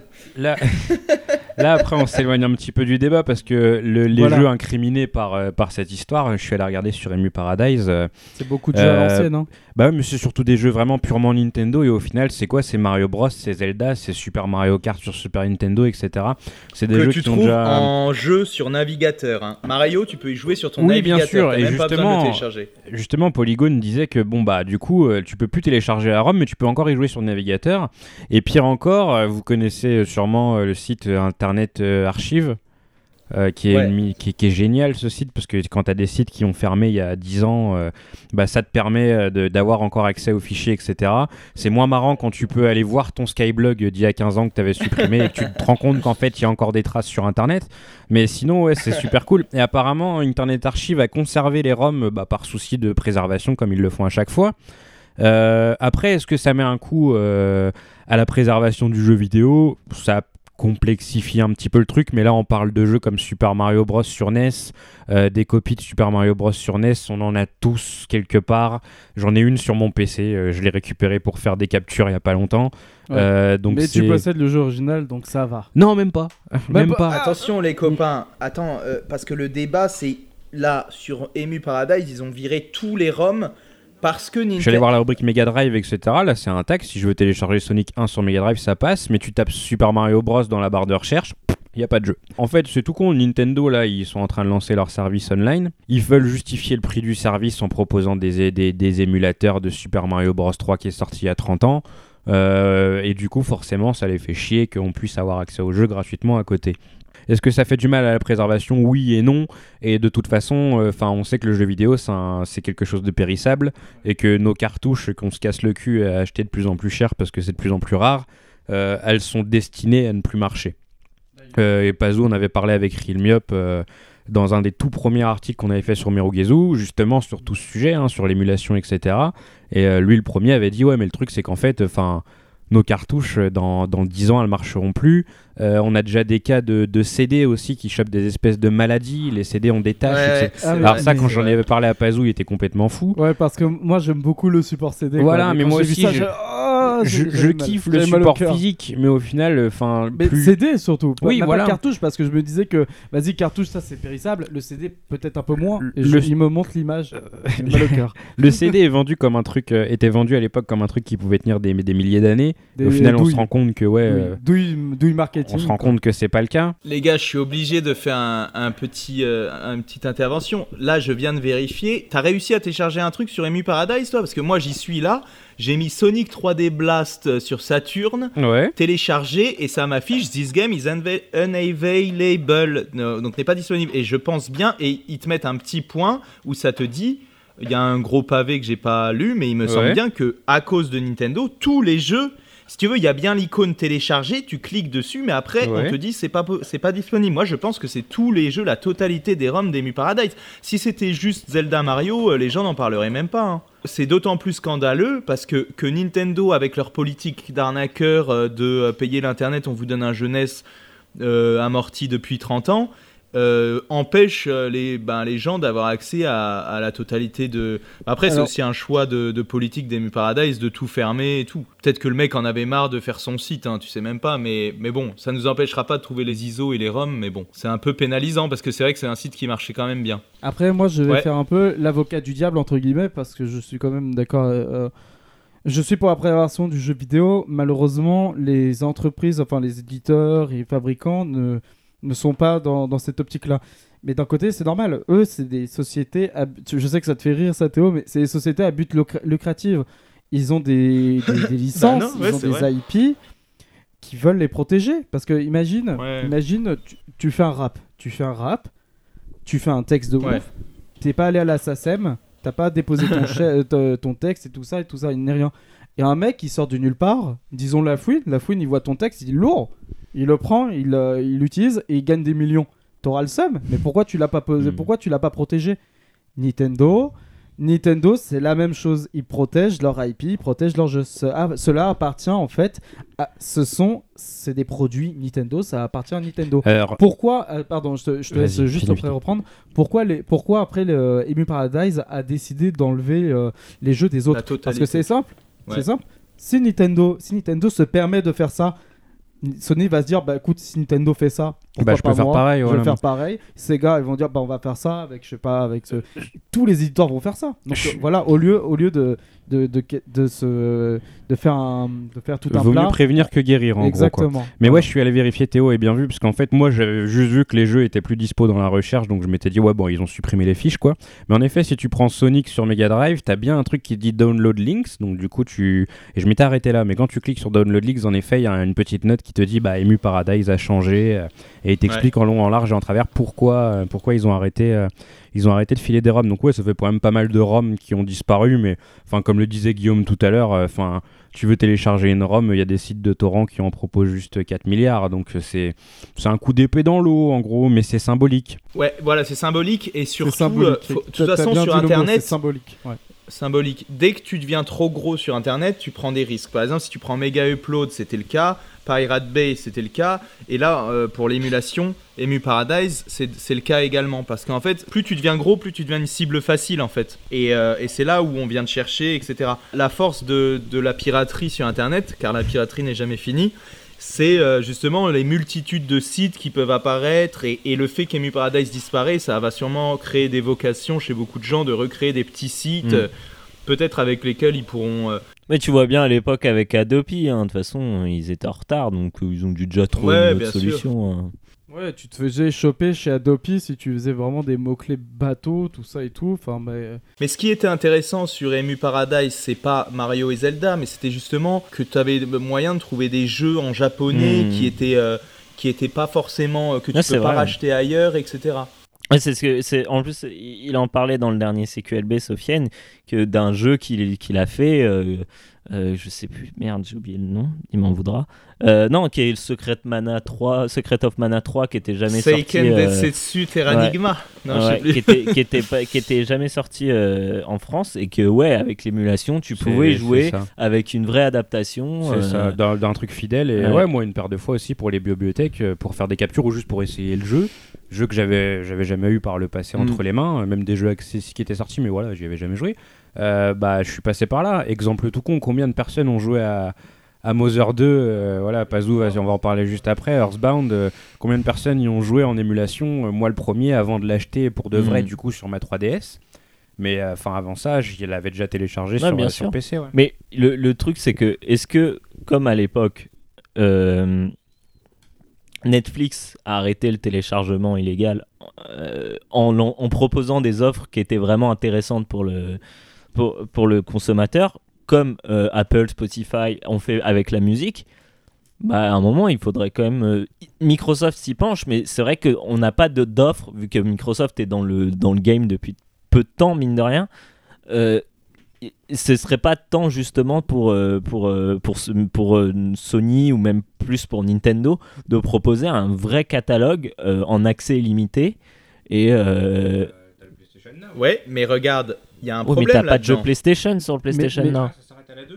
C'est même pas, je crois, t'as juste à la 3. C'est 3-4. la 3. 3-4. Ok, d'accord. Le plot twist là-dedans, c'est que par exemple, tu, tu parles de catalogue Nintendo. Tu sais que Nintendo euh, ne pourra par exemple jamais, ou alors en prenant contact avec euh, le Royaume-Uni, etc., ne pourra jamais plus te proposer un jeu comme GoldenEye. Ils n'ont pas les droits, bah oui. ils n'ont pas Non, le non, droit parce sûr. que c'est la licence James Bond. Le jeu, Mm. j'en parlais dans un podcast euh, à l'ancienne, le jeu Blade Runner. Je m'étonnais qu'il soit pas réédité ou remasterisé pour euh, la sortie de, de Blade Runner 2. Mais en réalité, c'est parce qu'ils n'ont pas les droits. Ils ont plus. euh, voilà, le Oui, deal n'existe C'est plus. pareil avec la musique. C'est pareil avec la musique. Ils- et les Mais non, films, parce que- mais ils non, sont parce obligés que de racheter musique, des c'est- catalogues. euh, Ah oui, oui, oui, Bah oui, oui. on est ça marche d'accord. comme ça. hein, Ça se passe comme ça, t'as bien Mm. dit. Non, mais, sauf que du jour au lendemain, si euh, les ayants droit de James Bond disent non, on veut plus de ce- que ce jeu existe, machin truc, euh, et que les Japonais chez Nintendo ils sont là, euh, non, non, euh, on veut pas euh, acheter une, la licence pour faire un jeu. En réalité, le jeu il ne sort plus jamais, tu vois. Non, mais bien sûr. Je réponds un peu au fait de dire il faudrait un catalogue. Oui, mais il y a des trucs qui de toute façon sont des pièces historiques et qui, qui, qui ont très peu de chances de ressortir. Tu Ouais, vois. évidemment, mais Et- c'est ce que je veux dire, c'est que c'est déjà, c'est déjà une, ce serait déjà une avancée en soi. En fait, c'est c'est ce que j'essaye de te dire. Et évidemment, Non, sur Netflix, d'accord. tu vas pas tout trouver. Sur Apple Music ou Spotify, tu vas pas tout trouver non plus. Bien mais ouais. t'es déjà, t'arrives déjà à trouver euh, pas mal. Quand tu vois que les deux derniers abandonware que j'ai téléchargés, à part Enemy Zero, du coup, euh, que Pazou m'a envoyé, mais les deux derniers abandonware que j'ai téléchargés, c'était le jeu Blade Runner et, le jeu X-Files. Et en fait, c'est le deal n'existe plus, donc c'est impossible qu'ils ressortent légalement à l'heure actuelle dans l'état des choses. Oui, moi je voulais revenir en fait sur euh, ce que disait euh, sur ce que disait Guillaume. Moi j'ai l'impression qu'il y a que Microsoft qui se bouge avec le Xbox Game Pass. Parce que apparemment tu télécharges tes jeux, tu as accès à des jeux Ouais, récents, tu les télécharges, t'en fais ce que tu veux après. Ouais, bah ouais. Et Mais le, le truc, c'est que, en c'est fait, bien ça de la part Bah, de Microsoft. oui, mais c'est parce que forcément, quand tu es en position de- d'outsider, bah, tu es obligé d'être- d'innover plus que les autres. Donc forcément, ils n'ont pas le choix. Et puis, ils ont, ils ont déjà une technologie, parce que, bon, bah, on rappelle ça, reste Microsoft. Et Microsoft, ont une- ont, euh, Microsoft ces dernières années, s'est vachement retourné vers, justement vers le clouding. Et, euh, et toute leur activité B2B, qui est ce qui est le plus important pour eux, euh, c'est tout passe par le cloud. Donc du coup, forcément, eux, ils ont déjà les, ils ont déjà les infrastructures pour, pour, euh, pour euh, comment proposer quelque chose qui marche vraiment bien, quoi. C'est vrai que euh, le pack office est même en cloud maintenant, je crois. Ouais. hein. C'est ça, hein. Mm. c'est ouf. Mais euh, pour revenir sur la logique d'abonnement que Guillaume a évoqué et pour rebondir sur le Game Pass, j'ai un exemple. En fait, moi, mon souci à l'heure actuelle, c'est que ça me dérange pas de payer pour du rétro gaming. Euh, parce que, bah voilà, quoi, hein, c'est euh, c'est quand même des jeux qui méritent des fois qu'on y mette Mm. quelques deniers. Euh, mais ce qui me saoule, par exemple, c'est de devoir, dans le cas de Nintendo, repayer plusieurs fois pour le même jeu. Ouais, bien sûr. J'ai acheté Earthbound sur 3DS comme je le disais tout à l'heure. Au final, en cours de route, je me suis rendu compte que je voulais le faire sur console de salon plutôt. Fallait que je le rachète sur Wii U. Mais ça, c'est depuis le début, les po- politiques de, de, de cross-platform, elles, sont- elles sont pétées. C'est atroce. Et du coup, oui, en effet, le système d'abonnement, ça peut être intelligent parce que à un moment donné, euh, même moi, euh, qui suis un gros Sega Fac, par exemple, devoir mettre 5 ou 10 balles à chaque fois pour acheter un Sonic ou un Street of Rage, ça commence à me gonfler. Les jeux, je les achète sur plusieurs supports, je paye à chaque fois et c'est chiant. Et là où en effet Microsoft avec le Game Pass c'est chouette, c'est que tu connais Fusion Frenzy Guillaume? Ça me dit quelque chose. tu, Parvez, ça lui parle. C'était un party game qui était sorti sur Xbox au début de la console. Vraiment. Ah oui, oui, oui, un truc Avec- un peu raciste. Non, Euh, c'était non, pas ça, ça. c'est Kung Fu Chaos. Ouais. qui est excellent d'ailleurs, j'y ai rejoué aussi là. Mais bref, Fusion Frenzy, c'est un jeu. Il est vendu 10 euros sur le store Xbox parce que la Xbox One euh, lit maintenant Ouais. quelques jeux Xbox. Jamais tu iras mettre 10 balles dans Fusion Frenzy. Mhm. Jamais. Le jeu il est marrant une soirée, mais jamais tu iras mettre 10 balles. Et là, il est proposé dans le Game Pass. Et du coup, mon père a le Game Pass. Et bah, oh, Fusion Frenzy, hop, on l'a téléchargé, on a passé une soirée dessus. Mhm. Et au final, ça n'a engagé aucun frais puisque c'est dans son abonnement. Ah bah ouais. Et je pense qu'au final, c'est une finalité un peu plus logique que de proposer bah, voilà, un service centré sur le rétro gaming Bien sûr. et qui, euh, qui, qui- ou à un moment où ouais justement enfin il y en a marre de payer 5 ou 10 euros à l'unité des jeux qui ont 20 ans au- aussi chouette soit-il tu le fais une fois deux fois mais après ça devient Ah, mais chiant surtout, tu vois bien que les gens avec la Switch, ils demandent que ça. Genre, les, les- gens, la plupart, la- les, les plus grosses interrogations sur la Switch avant même sa sortie, c'était ok, on aura quoi comme console virtuelle? Peut-être qu'on aura la GameCube. Et au final, on a eu absolument rien. Donc c'est bien beau d'arrêter des, d'arrêter des, des sites de ROM, mais proposer quelque chose. C'est, Mm. c'est, c'est le problème du téléchargement depuis le début. C'est que c'est une politique qui est hypocrite. C'est d'arriver et de dire ah oui mais c'est pas bien de télécharger. Bah oui bah proposez-nous autre chose. Moi je rêverais. Ah non, t'as bien raison. Parce que moi, tu sais que le Mario Sunshine que j'ai refait récemment, je l'ai téléchargé sur Emu Paradise pour la petite histoire. hein. Alors que à la base, je me disais, ah j'espère qu'ils vont le sortir, j'espère qu'ils vont le sortir sur Switch. J'ai attendu, j'ai attendu, c'est pas arrivé. Du coup, je l'ai téléchargé, je l'ai fait euh, moi-même, quoi, tout simplement. C'était un manque euh, à gagner pour Nintendo, quoi. Ouais, moi je rêverais qu'on euh, que, que les, les éditeurs, enfin Se- Sega, ceux qui restent de Sega, Nintendo, PlayStation et Microsoft se réunissent en fait, bah Sony, Sony PlayStation, se réunissent un peu, tu sais comme euh, comme euh, pour l'industrie de la musique, il y a un accord genre bah, Spotify ou euh, Deezer, euh, enfin un truc de musique et qui proposent leur catalogue parce que Mm. la particularité de- dans le jeu vidéo, c'est que Nintendo a son propre catalogue et qui est exclusif aux consoles Nintendo et qui malheureusement dans le dans enfin Bah, je c'est sais pas, pas, une particularité du coup parce que si tu regardes dans le cinéma les studios ils ont leur propre catalogue dans le dans le cinéma dans le la musique c'est pareil aussi oui, mais ce que je voulais dire, c'est que dans, pour le grand public, euh, le rétro gaming et le facteur nostalgique, c'est beaucoup Mario, tout ça. Mais euh, on a aussi Sega et Sega, euh, bah, avec Sonic, tout- ils ont, ils ont Ouais, un et puis de plus en plus aussi, la. PlayStation aussi hein, ça devient Voilà. de plus en plus enfin tout on, arrête, on s'arrête aux 128 bits. Tu- Je pense que Mm. pour moi, le rétro gaming, ça s'arrête aux 128 bits. Oui, ouais. Mais, mais en fait, ce que je voulais dire, c'est que j'aimerais bien qu'ils se réunissent, qu'il y ait un consensus, qu'ils se disent Ok, à partir du 128 bits, nous allons proposer, nous allons faire une nouvelle plateforme, nous allons joindre nos forces, entre guillemets, nous allons proposer tout ça en mode Game Pass. Voilà. Et on paye un abonnement et tout ça, et ça va. Je pense, je pense que Je pour la, si seule façon Ouais. pour que ça se fasse, c'est que ce soit un, un, un, un acteur euh, en plus. Donc, euh, oui, euh, voilà. ouais, genre ouais. Comme- Google ou Amazon ou un truc comme ça. Mais est-ce que tu penses que les mecs, ils vont, c'est déjà la galère Enfin, Bah, à part pour guerre, Sony. euh, Ouais, là. Enfin, je veux dire, c'est déjà Bah, la guerre. Est-ce les mecs vont euh, dire ah bah tiens on va laisser euh, gen- gentiment un, un- un quatrième acteur venir nous, nous couper l'herbe sous les pieds. C'est vrai que du coup, ouais, Spotify est un acteur puisque c'est eux qui, enfin, parce qu'ils ont dealé des, des trucs avec Mhm. des, des Et maintenant Deezer musique, crée quoi. leur, font leur propre album. Deezer ils ont fait leur, pour cet été ils ont fait leur propre album.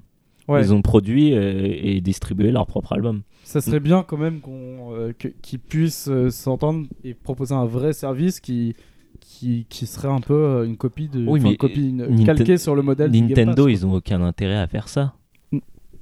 C'est ce que j'allais dire. C'est c'est ce pourquoi je voulais prendre la parole.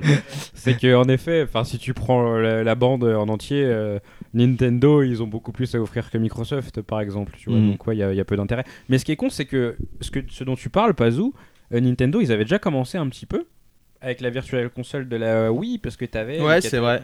T'avais la Mega Drive, euh, la Master System, si dis pas de bêtises, je crois même que Ouais, mais même sur même sur La même turbo sur, euh, même sur Ouais. Switch oui t'as des jeux Neo Geo. et Ouais, tout voilà, ça. mais là carrément sur la Wii, c'était divisé. Enfin, t'allais dans le marché et directement c'était divisé par plateforme, tu vois. Genre Donc tu t'avais disais déjà directement, Mega ah bah Drive, je quoi. veux aller sur les jeux Mega Drive et t'avais ton catalogue de jeux Mega Mm. Drive. Donc en fait le principe était déjà là.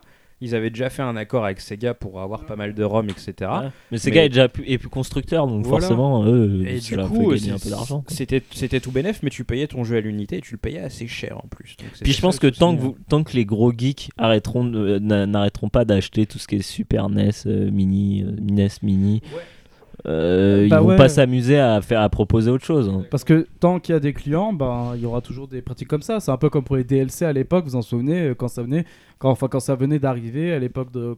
Enfin moi je pense que ouais à partir de l'époque de Call of Duty 4 Modern Warfare quand il y avait le Variety Pack de maps. Je m'en souviens qu'à l'époque, il y avait plein de gens qui disaient Mais non, c'est pas bien, on va payer des maps en plus et tout, alors sur PC c'est moins cher. Mais tout le monde a acheté en masse. Bah, du coup, euh, forcément, ça, ça arrivait, ça arrivait dans les consoles. euh. Et puis, il y a vraiment un truc que je veux dire sur l'émulation, c'est que là, on parle, on parle de jeux, il faudrait faire un catalogue et tout, mais j'y reviens encore une fois, mais tous les jeux euh, dont on ne connaît plus les ayants droit ou les ayants droit se sont perdus, ou bien les jeux à licence, euh, le jeu Aladdin Mega Drive, il sortira jamais, Mickey Castle of Illusion non plus, euh, Chip and Dale et, euh, et le jeu avec Picsou sur sa canne là, il ça sortira pas non plus, parce Bah que non, tout mais simplement bah c'est des jeux Disney. regarde.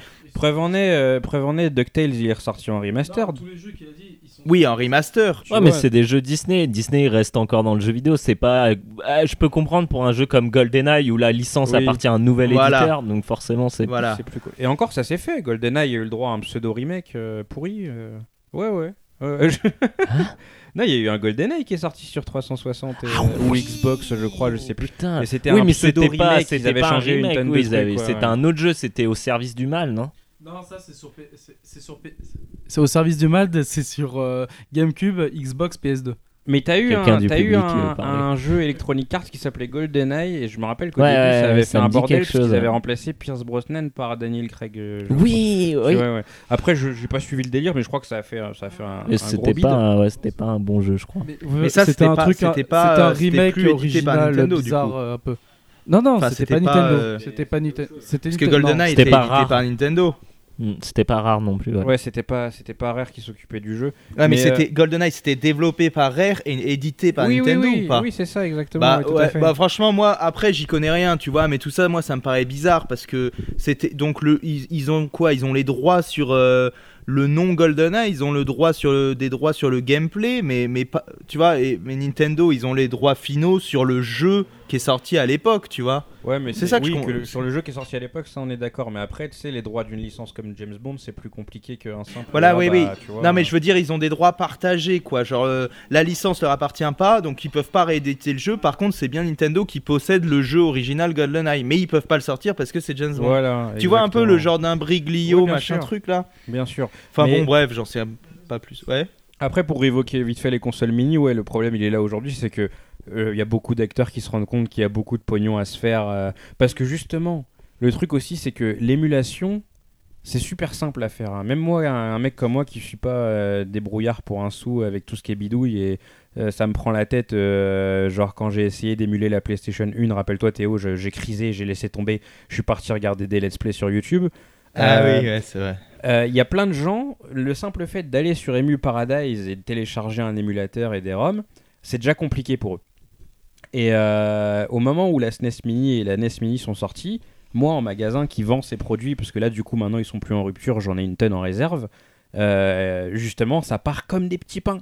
C'est genre le mec qui rentre dans le magasin, il voit ça, il retourne la boîte, il fait Ah mais c'est tous les jeux auxquels je jouais quand j'étais gamin hop, et puis il me file 90 balles directement. Il réfléchit pas parce que lui, il a pas d'autres moyens. Et il- C'est pas, c'est pas un mec qui va dire ah bah moi je peux prendre un Raspberry Pi avec un boîtier. C'est pas tout ça. Lui, c'est pas accessible pour lui. Il fout ses 90 balles et basta quoi. Hmm. Et c'est ce que j'allais dire, c'est t'as une solution de facilité, tout ça, t'as pas envie de te prendre la tête, quand bien même c'est facile, c'est accessible, mais voilà, donc tu prends, tu prends cette solution. Euh, Est-ce que vous voulez rajou- rajouter autre chose à ce débat qui était, ma foi, euh, fort euh, constructif? Hmm. Non. non, mais c'est- c'est- c'est c'est vrai que c'est- c'est c'est intéressant ce que tu disais. C'est que au final, le- la pratique de l'émulation, ça ça a jamais été. euh, parce que j'ai fait le parallèle avec le, le téléchargement illégal, que ce soit pour les films ou les, ou les musiques. Mais c'est vrai que ça a jamais été répandu comme ça, quoi. Enfin, c'est- ça a toujours été un truc de geek. quoi. Ouais, c'est c'est Et ça, des en fait. mecs, en fait, des- les mêmes mecs qui achètent. Oui. C'est- c'est- en fait, c'est les- c'est- c'est Oui, et oui, sauf mais Théo. bon, toi, t'es un escroc. euh. La famille pirate. Mais du coup, ouais, c'est ça, c'est qu'on se rend pas compte qu'il y a, il y a une grosse frange de la population qui, pour eux, bah déjà le rétro gaming c'est hors de prix. Euh, ils sont pas bidouilleurs. euh, Pourtant, encore une fois, ça prend pas beaucoup de bidouille hein, de démarrer un émulateur SNES, mais il y a Non. des gens qui ne savent pas Ah, faire. il y a maintenant, il y a des trucs euh, sur Mac. T'as un truc qui s'appelle OpenEmu. Ouais, Tu, tu t'as, tout, tout. ouais, c'est ça. Il y, a, y un moment, ça s'est juste un petit peu démocratisé parce qu'il y a eu les émulateurs sur téléphone et que c'était quand même bien pensé. Et du coup, il y a Mm. plein de gens qui se sont mis à faire euh, Pokémon Game Boy, ils l'ont refait sur leur téléphone. Ouais, voilà, Pazou est en train de nous montrer euh, son, son truc Mac pour l'émulation qui, a l'air bien foutu. Mais ouais, t'as beaucoup de gens où pour eux c'était pas accessible, c'était des trucs qui avaient disparu de leur vie depuis 25 ans. Ils tombent en face, euh, effet Madeleine de Proust, Ouah, j'ai pas Ouais, vu le Super Nintendo tout, ouais, depuis bah. 25 ans, ça me rappelle voilà les souvenirs, j'achète, bam, tu vois. Et euh, du coup, c'est pour ça aussi, je pense que des éditeurs sont en train de se dire Ah, mais attends, en fait, il y a largement un billet à se faire avec ça. Bah, preuve en est, moi, à mon anniversaire, là, mon père, il m'a offert une Mega Drive Mini, là, vous savez, là. Euh, bah, c'est. C'est. Sur le coup, tu te dis, ouais, ça sert à rien, machin. C'est mignon tout. quand même. Oui, c'est ça, c'est mignon, exactement, tu vois. Et mon père, pareil, il a pas accès à l'émulation, il a jamais émulé un jeu de sa vie, il a vu ça et s'est dit, ah bah putain, génial, tu peux rejouer à tous tes jeux Mega Drive. Et en plus, la console, elle est maligne dans un sens, c'est que bah, j'ai fait le test, j'ai acheté un Street of Rage sur Mega Drive, j'en ai profité. Tu le fous dans la console et tu joues en plus, tu vois. Ah, c'est bien ça. Ouais, parce qu'elle a un port cartouche. Bon, l'émul... c'est un peu dégueulasse, honnêtement. Le jeu, il est pas émulé à la perfection. Enfin, la console le lit pas à la perfection. Il y a quelques petits ralentissements, etc. Mais du coup, tu te retrouves avec une expérience proche de l'original, avec la cartouche qui est dans la console, la manette originale, etc. Ouais. C'est sympa, c'est sympa. Mais, mais finalement, justement, pour, euh, pour le public auquel euh, ce genre de machine est destiné, c'est-à-dire un, un- un joueur lambda Ouais. euh, du dimanche, est-ce que ça suffit en fait? Et que ce soit pas une émulation pixel perfect euh, Ouais, exa- bah, c'est ça, exactement. C'est que moi, je démarre un Sonic 2 en émulation sur cette console, je, directement, je dis, ah bah putain, attends, la vitesse, elle est pas bonne, la, la colorimétrie, elle est pas bonne. Voilà, mais, Mais pour toi- quelqu'un, voilà, parce que moi je connais, euh, je connais très bien Voilà. les ROM originales, je les ai eu sur 360, etc. Parce que Mm. justement je les avais repayés. Mais pour un mec euh, lambda qui a pas vu un jeu Mega Drive tourner depuis 20 ans, euh, limite la console elle est branchée en HDMI, ce sera toujours mieux Et que ce qu'il voyait à l'époque. Ouais, voilà. Voilà. Donc c'est ouais, c'est, je pense qu'il y a aussi toute cette explosion des consoles mini, etc. euh, qui a fait que euh, bah, euh, les éditeurs se rendent compte qu'il y a encore beaucoup de fric à se faire avec le rétro gaming et forcément, même si c'est des publics divisés, les petites structures qui permettent d'avoir accès plus facilement à l'émulation, elles nuisent à tout ça. Donc c'est pour ça qu'ils essayent de les, de les mettre à mal. C'est purement mercantile hein, comme logique, hein. c'est pas du tout euh, la, la préservation du jeu vidéo, tout ça, ils s'en branlent. Hein. Euh, Bien ce que tu l'as dit tout à l'heure, Pazou, euh, les éditeurs eux-mêmes, ils font pas leur préservation correctement et on l'a pas dit. Mais Nintendo a déjà revendu des ROM sur console virtuelle Exact, qui étaient faites par des mecs qui avaient eux-mêmes émulé leur, enfin, qui avaient pris la, la ROM de leur cartouche et qui l'avaient mise ensuite sur le, le PC. Je connais pas le processus, donc du coup je parle avec des mots un peu, un peu, un peu barbares, Un peu, ouais, mais, ouais. Mais Mm. voilà. Donc du coup, même eux, ils font pas le boulot de préservation, ils vont voler le travail de passionnés euh, qui ont fait eux-mêmes l'effort de dumper leur cartouche. Je crois que c'est comme ça qu'on dit. Et, euh, et après, euh, forcément, ils Ah, veulent récupérer du fric dessus. Mais de toute façon, pour revenir au parallèle avec, euh, avec le, le cinéma et la musique, les plus gros hypocrites dans l'histoire, ça reste toujours les, les, les studios et les, et les éditeurs. Parce que au final, c'est pas eux qui sont venus avec les, la solution Netflix, c'est pas eux qui sont arrivés avec la solution euh, Apple Music. Eux, ce qu'ils qu'ils ont fait, c'était se plaindre, pointer du doigt les, les, les gens. Et, et être là genre ah bah ça se fait vraiment pas hein. et jusqu'à ce que quelqu'un arrive et dise ah mais sinon on peut faire comme ça si Ouais, vous voulez Et qui applique une action corrective Voilà. qui, est- qui convient à, tout- au- à tous les partis. Ouais, les exactement. Euh, je voulais te dire aussi, euh, il y avait le cas Konami.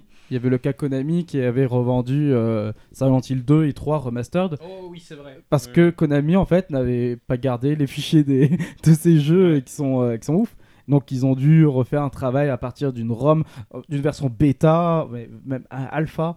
Enfin, mais c'est c'est ouf. Ouais, puis euh, le Panzer Dragoon Saga aussi. Ah bah Euh, oui, oui, voilà, du coup le- t'es bien placé pour... euh, Le jeu, il est, le jeu, il est perdu. euh, Sega l'a plus, plus personne ne l'a. Euh, le jeu, il est plus là. Il est plus là, il n'existe plus. Et s'il n'y avait pas des gens qui s'étaient pris la tête à émuler de la Saturn correctement, euh, aujourd'hui le jeu il serait dans les larmes totales. Et on parle d'un jeu qui est vendu en moyenne sur internet maintenant en bon état, en état 300. lisible, il est vendu 300 balles. Ouais. Tu veux jouer à Panzer Dragoon Saga, euh, il faut que tu achètes une Saturn à à peu près 100 balles avec le jeu à 300 balles. Ou tu peux essayer de l'émuler tant bien que mal parce que l'émulation Saturn ça reste compliqué Ouais. euh, par des mecs qui ont pris la peine de faire euh, ce que Sega ne voulait pas faire parce qu'ils étaient partis du principe que bah on n'a pas le code source donc euh, bah niquez-vous tant pis quoi. Mm. Donc ouais c'est c'est c'est opportuniste de la part des des éditeurs parce que ouais ils volent du travail euh, de gens qui ont fait ça passionnément et, et- et gratuitement quoi mais bon ouais c'est c'est le game bon, après c'est- voilà, toujours une affaire game. de droit C'est ça. il y a des droits, il y a des droits d'auteur, il y a des droits d'exploitation, et du coup, ils jouent sur ça pour pouvoir, euh, pour pouvoir profiter de la situation.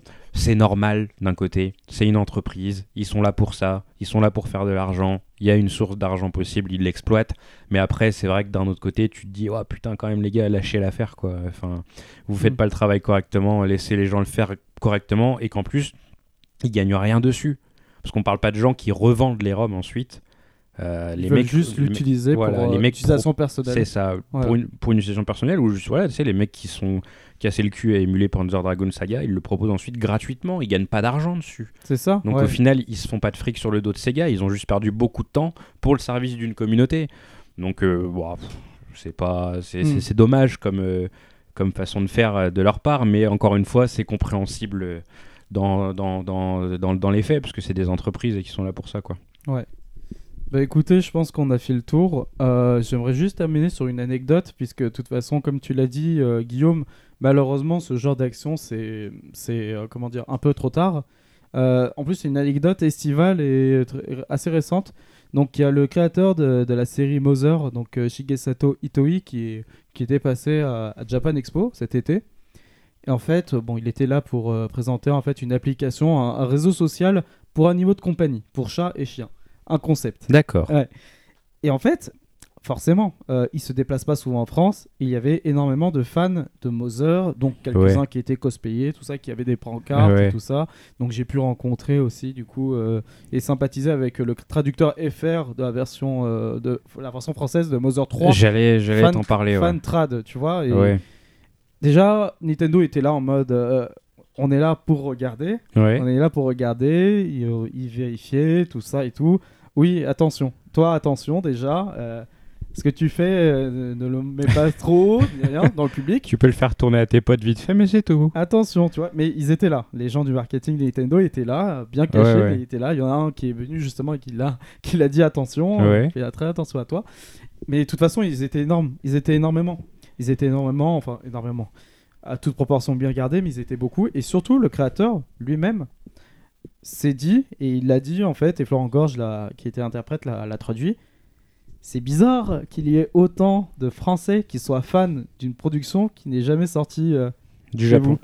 vous. Ouais, chez vous, bah, en Europe. ouais voilà. mais d'un air amusé. Donc voilà, il y aura toujours une solution euh, à ce. à- à- il y aura toujours une solution à cela en fait. Mais ouais, c'est vrai que Si Mother tu 3, veux, c'est euh. un bon exemple parce que, enfin, corrige-moi si je me trompe, mais le jeu a jamais eu d'adaptation, ne serait-ce qu'américaine. Le Mother, alors Earthbound, euh, Mother. Oui, Earthbound a eu une version euh, américaine. euh, non non, Mother NES Famicom Ouais. plutôt est sorti sur Famicom à l'époque. Ouais. Quelques, bah, beaucoup plus tard, il est sorti sur Wii U. Wii U C'était Shop. Earthbound Beginnings, non? Earthbound Beginnings, donc Ouais. euh, rappelez, euh, mais il était prévu pour sortir en Amérique, mais ils n'ont plus Ouais. sorti. Donc il y avait une, il y avait un travail qui était fait. Ouais. Mais du coup, on, on- on va mettre de côté, je crois, les versions. enfin, non, bref. Ensuite, Earthbound, c'est Ouais. Mother 2. Voilà, Mother donc 2 lui, il est sorti en Amérique. Il est sorti euh, en Amérique. Voilà. Et depuis pas, pas si longtemps, depuis 2015, en Europe. Oui, avec la version Wii U encore et 3DS. Et Wii U et 3DS. Voilà. Mais Mother 3 n'a jamais quitté le Japon. Voilà, donc du Et coup, toutes les traductions qu'il y a, etc., c'est des travaux de fans. euh, Des travaux de fans qui ne gagnent pas d'argent dessus. Voilà. Et pourtant, Mother 3 est le jeu le plus populaire. ouais, Alors voilà. que c'est le jeu qui n'a jamais quitté qui le n'est Japon. jamais sorti du Japon, ouais, voilà, Ouais. c'est ça. Et encore une fois, si c'est aussi facilement accessible, c'est grâce aux, trava- aux travaux de gens qui, qui, qui, qui ne sont pas rémunérés euh, sur ces travaux et qui euh, après fournissent le travail d'une façon totalement gratuite. Et donc, enfin, de toute façon, Nintendo a rien à toucher là-dessus puisque c'est. Enfin, ils- ils comptent pas le faire. Donc, enfin, en théorie, ils comptent pas le faire. Ils donc, du ils- coup, ils ils ne n'ont pas d'argent à Ils gagner. ne comptent pas le faire, mais comme Voilà. je t'ai dit dans l'anecdote, ils étaient là, ils voyaient. Ouais, voilà, c'est ça. Et c'est Après- comme quand Théo disait tout à l'heure, bah, j'ai téléchargé Super Mario Sunshine, mais au final, euh, même si tu passes par une voie totalement légale, euh, Nintendo touchera rien si tu vas acheter un Super Mario Sunshine sur eBay, quoi. Donc du coup, euh, pourquoi faire chier? C'est ça. À part s'ils veulent le faire un jour, toujours, quoi. Ça, on ne sait pas. On- je n'ai pas ma boule de cristal pour lire euh, dans l'avenir.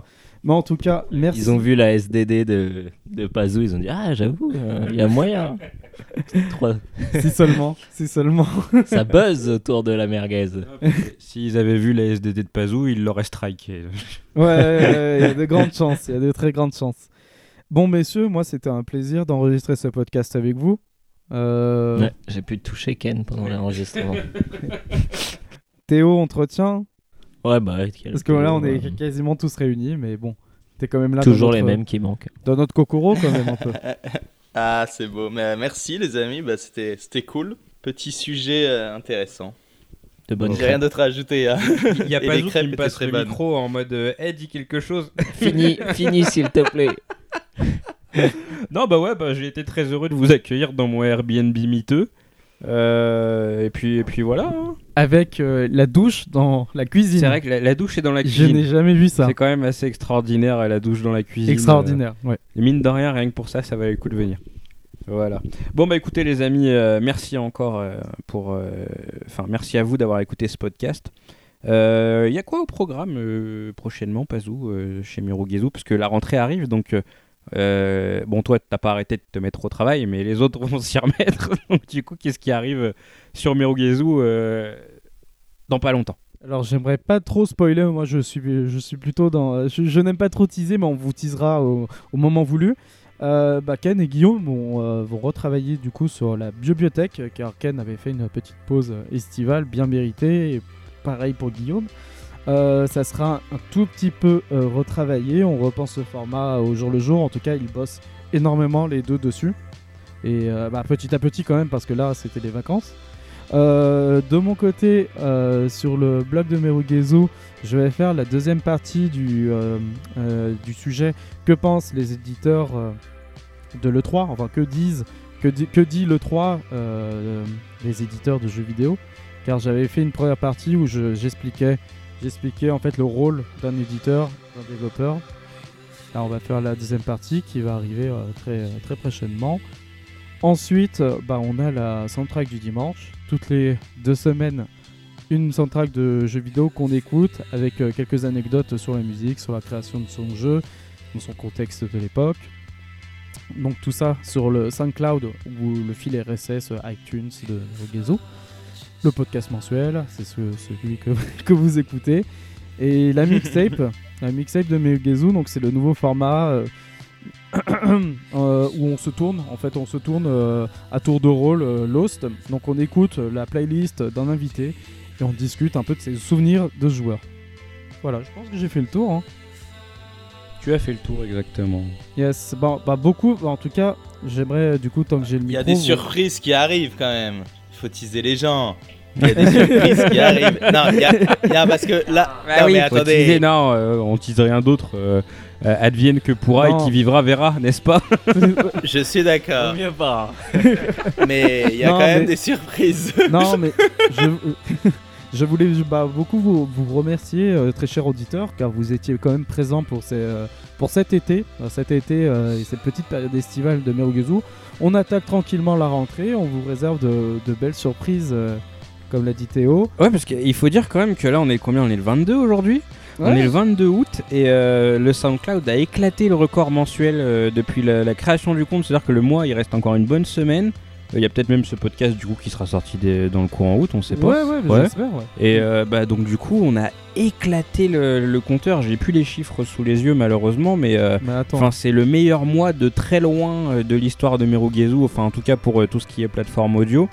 Donc bah merci, hein, ouais, merci beaucoup. c'est- super chouette que, que, ce- que ça roule aussi bien le SoundCloud. euh, il a une montée en puissance phénoménale. euh. juste le graphique. quoi. Ouais ouais bon ça c'est sur l'année 2018 mais ouais c'est c'est ouais, alors l'année 2018 ouais comparé à l'année. 2017 c'est complètement dingue et ouais là du coup on est déjà à- au moment où je vous parle à 1821 écoutes sur le mois donc c'est notre record absolu C'est complètement dingue. hein. Merci c'est euh, beaucoup. c'est chouette ouais c'est chouette C'est c'est vraiment, c'est vraiment, c'est vraiment top.